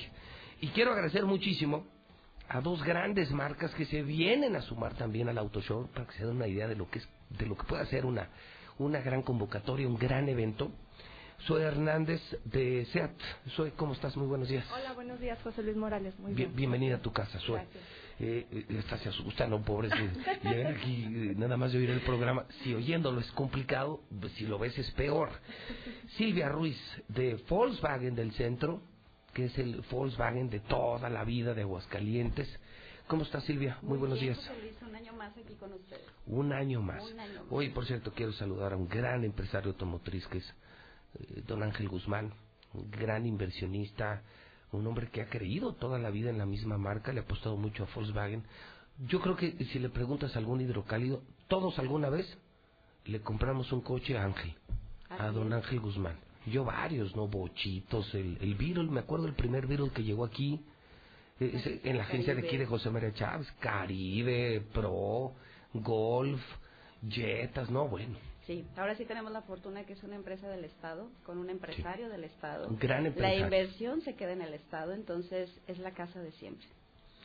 Bueno, y, y además sigue siendo la, una marca predilecta tanto para chavos como para grandes. Yo veo que ya camionetas familiares, este camionetas para ejecutivos, los coches de los chavos. O sea, ves el nuevo, ves el, el Golf y ves especialmente una edición como el GTI. No, Increíble, no, pues, increíble, carrazazazazo, ¿no? A ver, cuéntenme, ¿por qué se sumaron al auto show? Vamos a empezar contigo con SEAT. Eh, que SEAT tiene, hay un coche, fíjate en particular, el León. El Cupra. No, ese está increíble. Increíble. La verdad es este un coche deportivo, este Es el mejor deportivo del segmento, ¿no? Claro, claro, este puede ser competitivo con muchas marcas y la verdad lo manejas y te enamoras. Yo manejé una vez uno, y el sonido del escape y la velocidad, o sea, le compite a las marcas de, de alta gama, ¿no? O sea, claro, las marcas, claro. o sea, suena como Ferrari, como Lamborghini, como R8, es impresionante. Lo- Lo vamos, ah, oye, ¿ya hay modelos 2020? Sí, ya ya está el 2020, los invitamos a que lo conozcan, este igual que que lo vean y ya si están interesados pues que hasta lo manejen. ¿Qué vamos a ver de SEAT ahí en el auto show? ¿Van a llevar esos modelos 2020? Sí, vamos ¿Qué, a qué llevar han planeado? eh, vamos a llevar el Cupra, vamos a llevar nuestros Ibizas, que es nuestro coche de batalla, pero la verdad es un coche con mucha calidad, mucha seguridad, este y nos caracteriza que pues más que nada es calidad.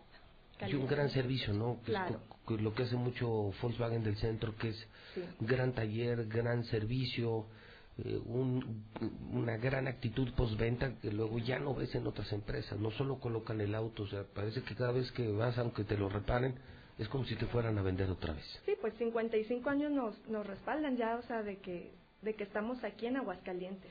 Eh, usted, su agencia está en Independencia, En ¿verdad? Independencia, a un costado de Volkswagen Norte. De la propia Volkswagen, Sí. que, que tiene ya, eh, Silvia tiene dos sucursales, ¿no? Ya tenemos dos sucursales, la de siempre, José María Chávez, como bien dices, fue 55 años, este, ya es una empresa muy consolidada aquí en el estado, y el punto de venta en Avenida Independencia, justo al, justo al lado de SEAT. ¿Qué prepararon ustedes para el fin de semana? ¿Qué, qué- qué nos van a llevar? Porque además, Pues ¿sabes tenemos dos novedades A ver, increíbles. a el ver. Virtus. El Virtus es el nuevo bebé de la casa. No lo conozco, ese no Este, sabía.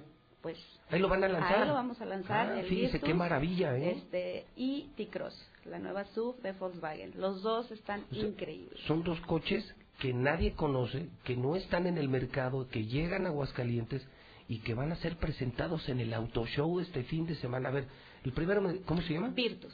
Virtus. Virtus. Ese, ese como de Es qué tamaño auto, vamos a, a ponerlo en la gama intermedia entre Vento y Jetta. Trae equipamiento Ah, ok. muy similar a Jetta y tenemos precio del Virtus desde 275 mil pesos. Ok, ese está abajo del Jetta. Está abajo del Jetta con Y lo que no sabía es que tú estrenas una SUV. Exactamente la T-Cross. Ambos coches este, traen cinco estrellas en seguridad, realmente los tienen que ir a conocer. ¿Cómo me dijiste? ¿Kicross? T-Cross. T-Cross. T-Cross. O sea, ustedes ahí sí van a un segmento como contra una CX5, una cosa así. Sí, ya, es una SUV. ya, ya es una sub, exactamente. Oye, y tienen también otras camionetas, ¿no? Tienen Sí, la tenemos Tiguan. Tiguan, no, tenemos Tiguan es una preciosidad. Yo no conozco camioneta más bonita hoy en el mercado que la Tiguan. Sí, está impresionante. Está sí Tuareg quieren- también, ¿no? Tuareg también. Esa sí ya es de alta gama, ¿no? Exactamente. Además tenemos vehículos comerciales, Sabeiro, Transporter, eh, Crafter, para trabajo. ah, tenemos toda la gama. Oye, dime algo de un chisme que escuché hace poquito. ¿Es cierto que, eh, tú que estás en Volkswagen, que, que la combi va a regresar? No. ¿No? Yo creo que no. Yo creo que sí es el rumor. como todo rumor. mundo lo queremos, la combi y el bocho. Yo creo que todavía Sí, yo- no este. Yo tuve como 20 todavía bochos. no. Sí, sí, sí. Es, Los arreglaban, es los un rumor que compramos todo el mundo queremos que, que pase, pero Todavía no, está. O no sea, está confirmado. Bueno, lo- pero lo que sí está confirmado es esto impresionante. SEAT va a llevar eh, los 2020. Sí, la Tarraco, que es también nuestra camioneta subestrella, está armada en Alemania. Este, está galardonada con cinco estrellas en seguridad, tanto por el acompañante este, adulto como infantil. Esa la vas a presentar Sí, también. ahí también va a estar. Desgraciadamente la Teca Cupra no nos alcanzó a llegar, pero los vamos a esperar para que la conozcan. Está increíble, Ok. increíble. Y lo que sí impresiona, pues es estos señores de Volkswagen que se aguantaron los dos lanzamientos del, del 2020 para este viernes, sábado y domingo en el Auto Show de Colosio, ahí en Plaza Arcos, el que organiza Stereo Rey, Radio Universal.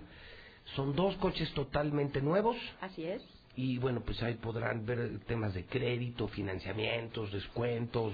Sí, lo más importante es que ahora tenemos financiamiento para todos, incluso para la gente que está en buro de crédito, ya tenemos productos especializados para ese tipo de segmentos. O sea, también- Entonces ya no hay que te- pretexto. Si O estás sea, aún buro- estando en buró de crédito Volkswagen te puede prestar. aún si estás en buro de crédito, aún si no tienes cómo comprobar ingresos, también te podemos prestar, entonces ya no hay pretexto. Bueno, pues sabes qué, este, más emoción. Yo le digo a la gente, vayan con sus familias, es un evento familiar, no tiene costo, es gratuito. Te puedes pasar el día entero en el centro comercial, hay espacio para niños, restaurantes, bares, vas a poder eh, caminar comiendo, bebiendo, disfrutando la música y sobre todo ver estos destapes, porque es una experiencia bien padre, es llegar a un auto show y ver que muchas unidades están tapadas y que cuando así lo deciden las agencias, pues ya se concentra la gente y, y la gente está a la expectativa, se destapa el coche, se toman fotos, se conocen las unidades y viviremos una experiencia de destape que nunca habíamos vivido con Volkswagen. Exactamente, dos unidades, ahí las... Tu- Van a estar tapadas en el arranque y cuando ya Volkswagen avise, pues ya lo daremos a conocer en qué momento será el arranque. Pues gracias por venir, Al contrario. gracias por creer en Radio Universal, gracias por creer en Estéreo Rey y gracias por participar en el Auto Show. Ahí aquí estamos. Gracias por la confianza, es lo que les digo a los empresarios. Pues si vas a invertir en publicidad, pues no tires tu dinero. Vente con los buenos, con los que están en primer lugar, con los que sí dan resultados, con los que sí generan ventas. Porque ellos van al auto show porque venden en el auto show. Ese es el negocio del auto show. 10 con 3 en el centro del país.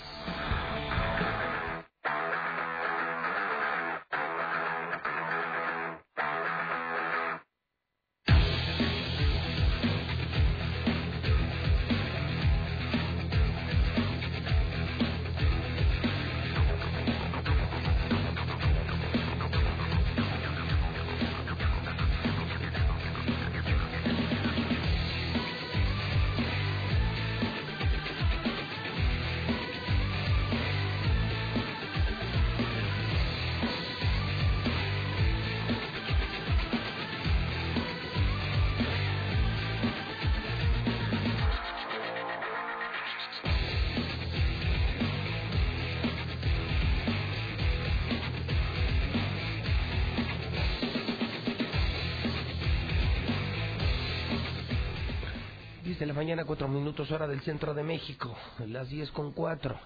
José Luis Morales en vivo en la mexicana 91.3 FM. Estamos terminando una mañana y una mañana espectacular a través de Infolínea y desafortunadamente pues tengo que saludar a este americanista, pues no me queda de otra. ¿Cómo desafortunadamente, señor? Señor, la verdad es que Soy el alma del programa. Habíamos rebasado ya el horario ordinario del programa y pensé que me iba a librar de poder hablar eh, con usted. Pues no, no se libró, Pero, señor. Bueno, pero te sigo recordando la derrota de tu equipo del pasado fin de semana. Ah, me sigue recordando Ah, eso. y algo que manipulaste, Ah. no, espérame, algo que nunca dijiste, ahora que brother. manipulé, ahora Sí, que- Nunca dijiste que al Piojo Herrera lo volvieron a expulsar. Eso es, eso es fundamental para el país. No, No, no, no para el no, país, no, no, no. no, no. Pero, o sea, pero, para oye, la labor oye, informativa. apenas se Oh, estaba arrepintiendo, apenas. Y otra vez lo vuelven a expulsar. Bueno, este Oye, hoy no fue culpa del Piojo Herrera. Oye, pero hoy no entiendo- fue la expulsión, no entiendo- fue culpa del No, Piojo nada más dime algo. Sí está sentenciado por Televisa, ¿no? Entiendo que sí lo sentenciaron, ¿no? Sí, pero la- desde anterior le estaban leyendo No, la pues ya cartilla. desde esta, ¿no? está. Que le dijeron, no, ya estuvo, la ¿no? otra, o sea, también. Y ya está. Y- Pero no se va a ir. No, bueno, yo no, a mí no me... ¿Tú crees que sí? A ver, si, si lo expulsaran en el próximo partido, ¿crees que se... eh, No, Va a un partido de castigo, va a regresar hasta la liguilla porque la siguiente descansa el América. luego imagínate, si llegara ya esa, lo volvieran a expulsar, ¿qué crees que pasaría? Ya no lo van a expulsar. ¿No? No, ya no lo van a expulsar. Si Ah, lo llegaran, así- así de plano, por si órdenes de Televisa o qué? Si lo llegaran a expulsar, a ver, ahí va, rápidamente, porque no hay mucho tiempo. ¿Qué le dijo al árbitro el Piojo Herrera? Que era un puto. Puto, así le dijo tal cual. Bueno, el castigo que le dieron no no quedó satisfecho a los árbitros, querían más castigo. No satisfizo a nadie. Entonces, ahora cada oportunidad que tienen los árbitros lo van a echar. Ya la traen. Es todos en contra del Piojo Herrera. Por eso lo expulsaron. Va a un partido de castigo, va a la liguilla. ¿Lo pueden expulsar? Claro que lo pueden Sí, expulsar. claro. Y a lo mejor lo van a expulsar. Pero el Piojo Herrera Sí. ya se va a controlar, ya no lo va a expulsar. Y si lo expulsan, ¿qué va a hacer? Pues a irse a grabar capítulos de La Rosa de Guadalupe, yo creo. Sí, yo creo que ya no corren, ¿no? Es una expulsión más y yo creo que sí le dan cuello, ¿no? Pues Televisa lo va a poner a grabar en La Rosa de Guadalupe, o comerciales de Sky, o otra cosa. O sea, pero el arbitraje ya está en contra del Piojo porque los insultó. Así de sencillo, así de fácil. Oye, se Oigo. estrenó el Chucky. Sí. En la eh, Champions, ¿no? Con el Nápoles, además, Nápoles. ya, ya lo traían porque le estaban cargando la mano la prensa italiana que no daba resultados Y afortunadamente el de ayer metió gol en el empate de su equipo. Partidazo ayer también el Ajax 4 por 4 ante el Chelsea. Buen partido el Ajax que terminó con dos hombres menos. El mexicano Edson Álvarez. Hoy hay actividad a través de Star TV. Hoy juega el Atlético de Madrid, juega el Real Madrid. En fin, eh, está, pues ojalá importante para los mexicanos saber cómo les va, señor. Y el América ganó una demanda de dos, casi dos millones de dólares.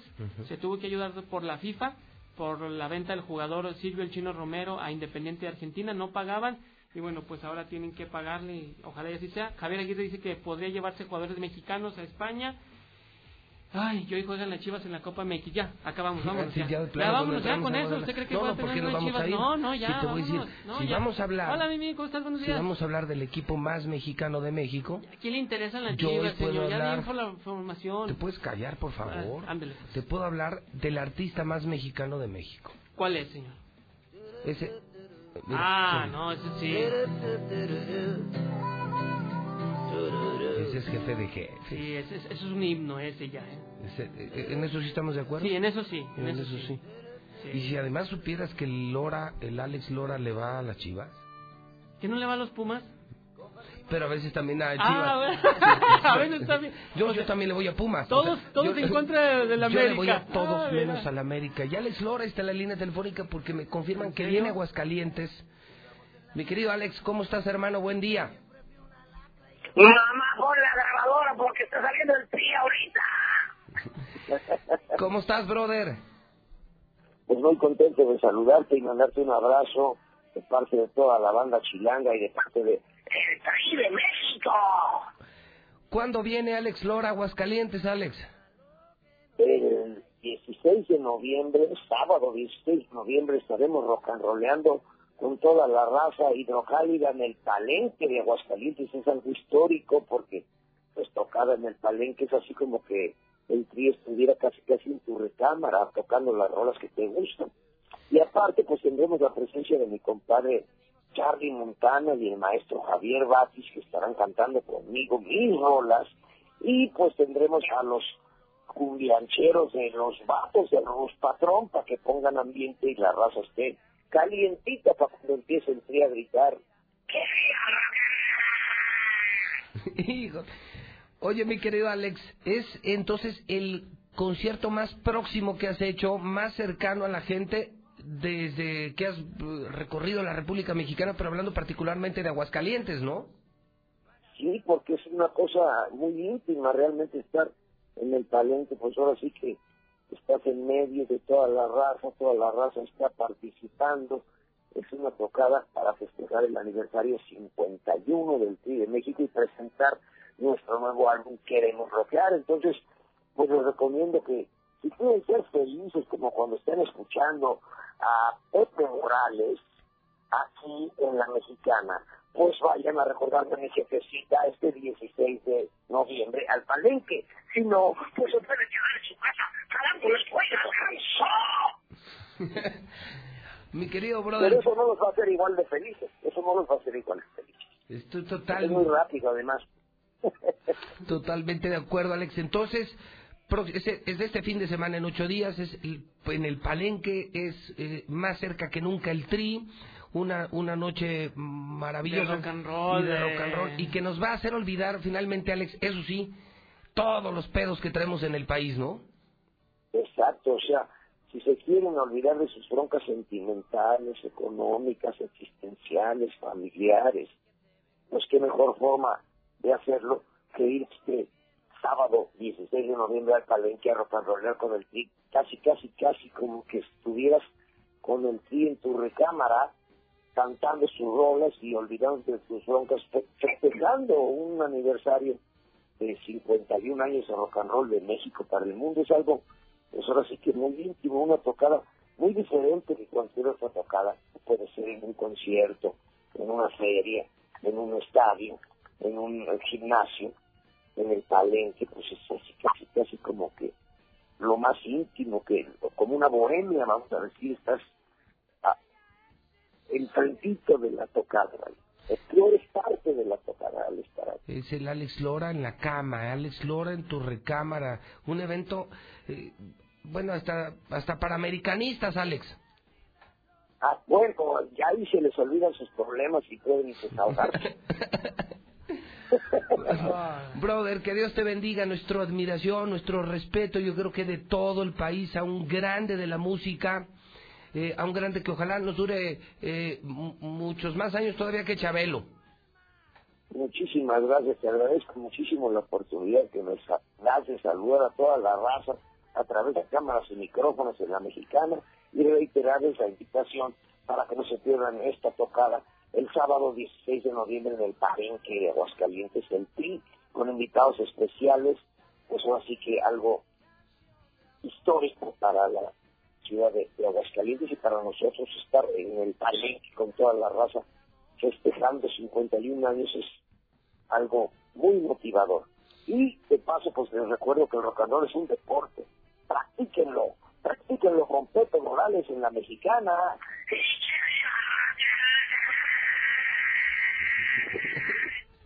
Gracias, brother. Es el Alex Lora.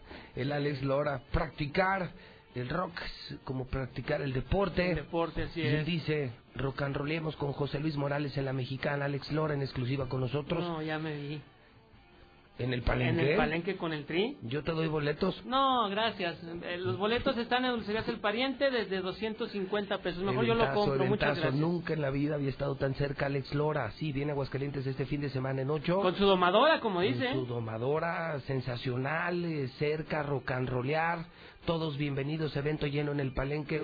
Ya los boletos se venden en el pariente, la madre, la madre, la madre de todas las dulcerías. Así es, vaya y también miéntele su madre a...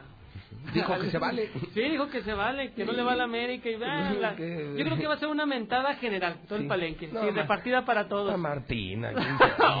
Que se acumule. Pues al que se dé. Ah, bueno, pues, entonces vamos a hacer varias. Sí. Vamos organizando varias, seguramente. A más de uno nos la quieren mentar. ¿Cómo está mi cache barba? Qué milagro. Muy bien, pues aquí estamos, Pepe, saludando a la señora Mari del Riego, que te escuchan e- ella y su esposo todos los días, que está tomando oxígeno, pastillas para adelgazar, que se siente perfectamente bien. Y traigo el día de hoy una promoción que nunca, nunca había llegado a Aguascalientes. ver. Si te llevas un oxígeno, la gente tiene, hay gente que tiene todo el año diciendo, ¿cuándo hay una promoción de oxígeno? ¿Cuándo hay una promoción? Y digo, pues es que no las hago yo, me llegan. Entonces llegó una promoción que es así, Pepe. Si compras un oxígeno, te llevas otro a mitad de precio, pero opcionalmente tienes derecho también a unas flores de Bach a mitad de precio. Ah, ok. Entonces, la promoción aplicaría tanto para el oxígeno como para las flores de baja. Así es. Que esas jalan bien cañón. Sí, ¿eh? así es. Estamos Sí, la verdad, adelantando sí. el buen fin, Pepe, y la verdad es que está buenísima. De hecho, pues llegaron 50, llegó el lunes y hasta antes del día de hoy ya había vendido yo como unas 24, 25 promociones. Pues Entonces, está limitado, va a quedar la mitad nada más. No, pues no va a llegar ni el buen fin. No van a llegar. No se van a acabar entre hoy y mañana. no van a llegar. Una señora me dijo, yo creo que vengo la semana que entra. Le dije, no, señor, esta promoción dura dos días, tres días máximo. Ok. Eh, Cache, ¿tenemos receta esta semana? Así es, una receta, le estaba comentando ahorita con mi mía aquí afuera, es una receta muy fácil, Pepe. Es un jugo de papa. ¿Para qué sirve el jugo Como de papa? había escuchado muchas cosas, iba a decir, iba a decir otra cosa, pero nunca un jugo de papa. Así es. Un jugo de papa, la gente me dice, un jugo Pero de papa... ¿cómo, cómo exprimes una papa? La puedes exprimir con un rallador, la puedes Ah. exprimir en la licuadora, en el, en este, en el extractor, o la puedes ¿qué machacar. sabe? ¿Qué- ¿Qué ta- ¿Y qué tanto jugo te da? ¿Pero qué sabe? Te da un poquito de jugo, Un Pepe, eh, con un dedito que, que tomes de, de, este, de jugo de papa antes de las tres comidas, te va a desinflamar, te ataca muy fuerte la gastritis, la colitis, inclusive ataca muy fuerte el cáncer, fíjate, la gente no lo ¿Sí, sabe. no? Para ¿La la, gente papa, que la está, papa? sí, la papa. Pero el jugo. El jugo de papa tiene que ser, no tiene que estar cocido porque la gente luego me pregunta, oiga, ¿tengo que cocer la papa? Mm, pues no, no. claro que no, es la papa cruda y con cáscara, nomás muy bien lavada. O sea, es, es así, te una papa bien lavada, la meto a una licuadora y pues queda como un puré, ¿no? Así es, eso lo, lo, lo pones en la, este, en, en la coladera, Ajá. le, le pones con los dedos, le, le apachurras Ah, un poquito, lo machacas, lo machacas hasta que y todo ese juguito que sale, que es bastante, porque la, la gente piensa que no, lo vas a tomar. Me decía a mí, mi híjole, ¿a qué sabe? ¿Sabe feo? Pues a si- papa. No, si te sabe un poquito feo, le puedes poner un poquito de agua, Pepe, y, sa- y sirve exactamente igual. ¿Y cuánto hay que tomarle? Un dedito. Ah, O sea, metes el dedo y te lo chupas o qué? Un dedito así en el vaso, del vaso que vienen siendo que serían unos 5 milímetros con un Ah, eso, poquito eso es un de- traguito, un traguito. un traguito, un traguito de jugo ser de como una papa, cucharada también. unas dos cucharas. Dos Y cucharadas. Dos te cucharas. desinflama. Te desinflama. La gente que, que tiene cáncer, que está tomando sus quimioterapias, que está consultando a su médico, tome jugo de papa. No se van a arrepentir. Está bueno. Está Está muy buena la receta del día de La hoy. verdad sí. muy bien. ¿En muy bien. ayunas? En ayunas y Pues que antes de cada desayunar- comida, cenar. Ah, es que estaba escuchando, ¿no? Tres veces al Tres día. veces al día. Teléfono del hombre energía. El Hombre Energía está en Avenida, Conve- eh, no, perdón, la convención Te anterior. Canal entonces, Canal Interceptor. Interceptor. Así es, Canal Interceptor número 210, casi esquina con Carlos Agredo. Estoy dentro de una clínica de rehabilitación que se llama Medical Corps y mi teléfono desde hace 25 años, 913-0310. 913-0310. Gracias, mi querido Tocayo. Gracias, Tocayo. El hombre energía, mi churri. Aquí andamos. Ahí te ves. Igualmente, cuídese mucho. Vámonos, 10, 18 en el centro del país.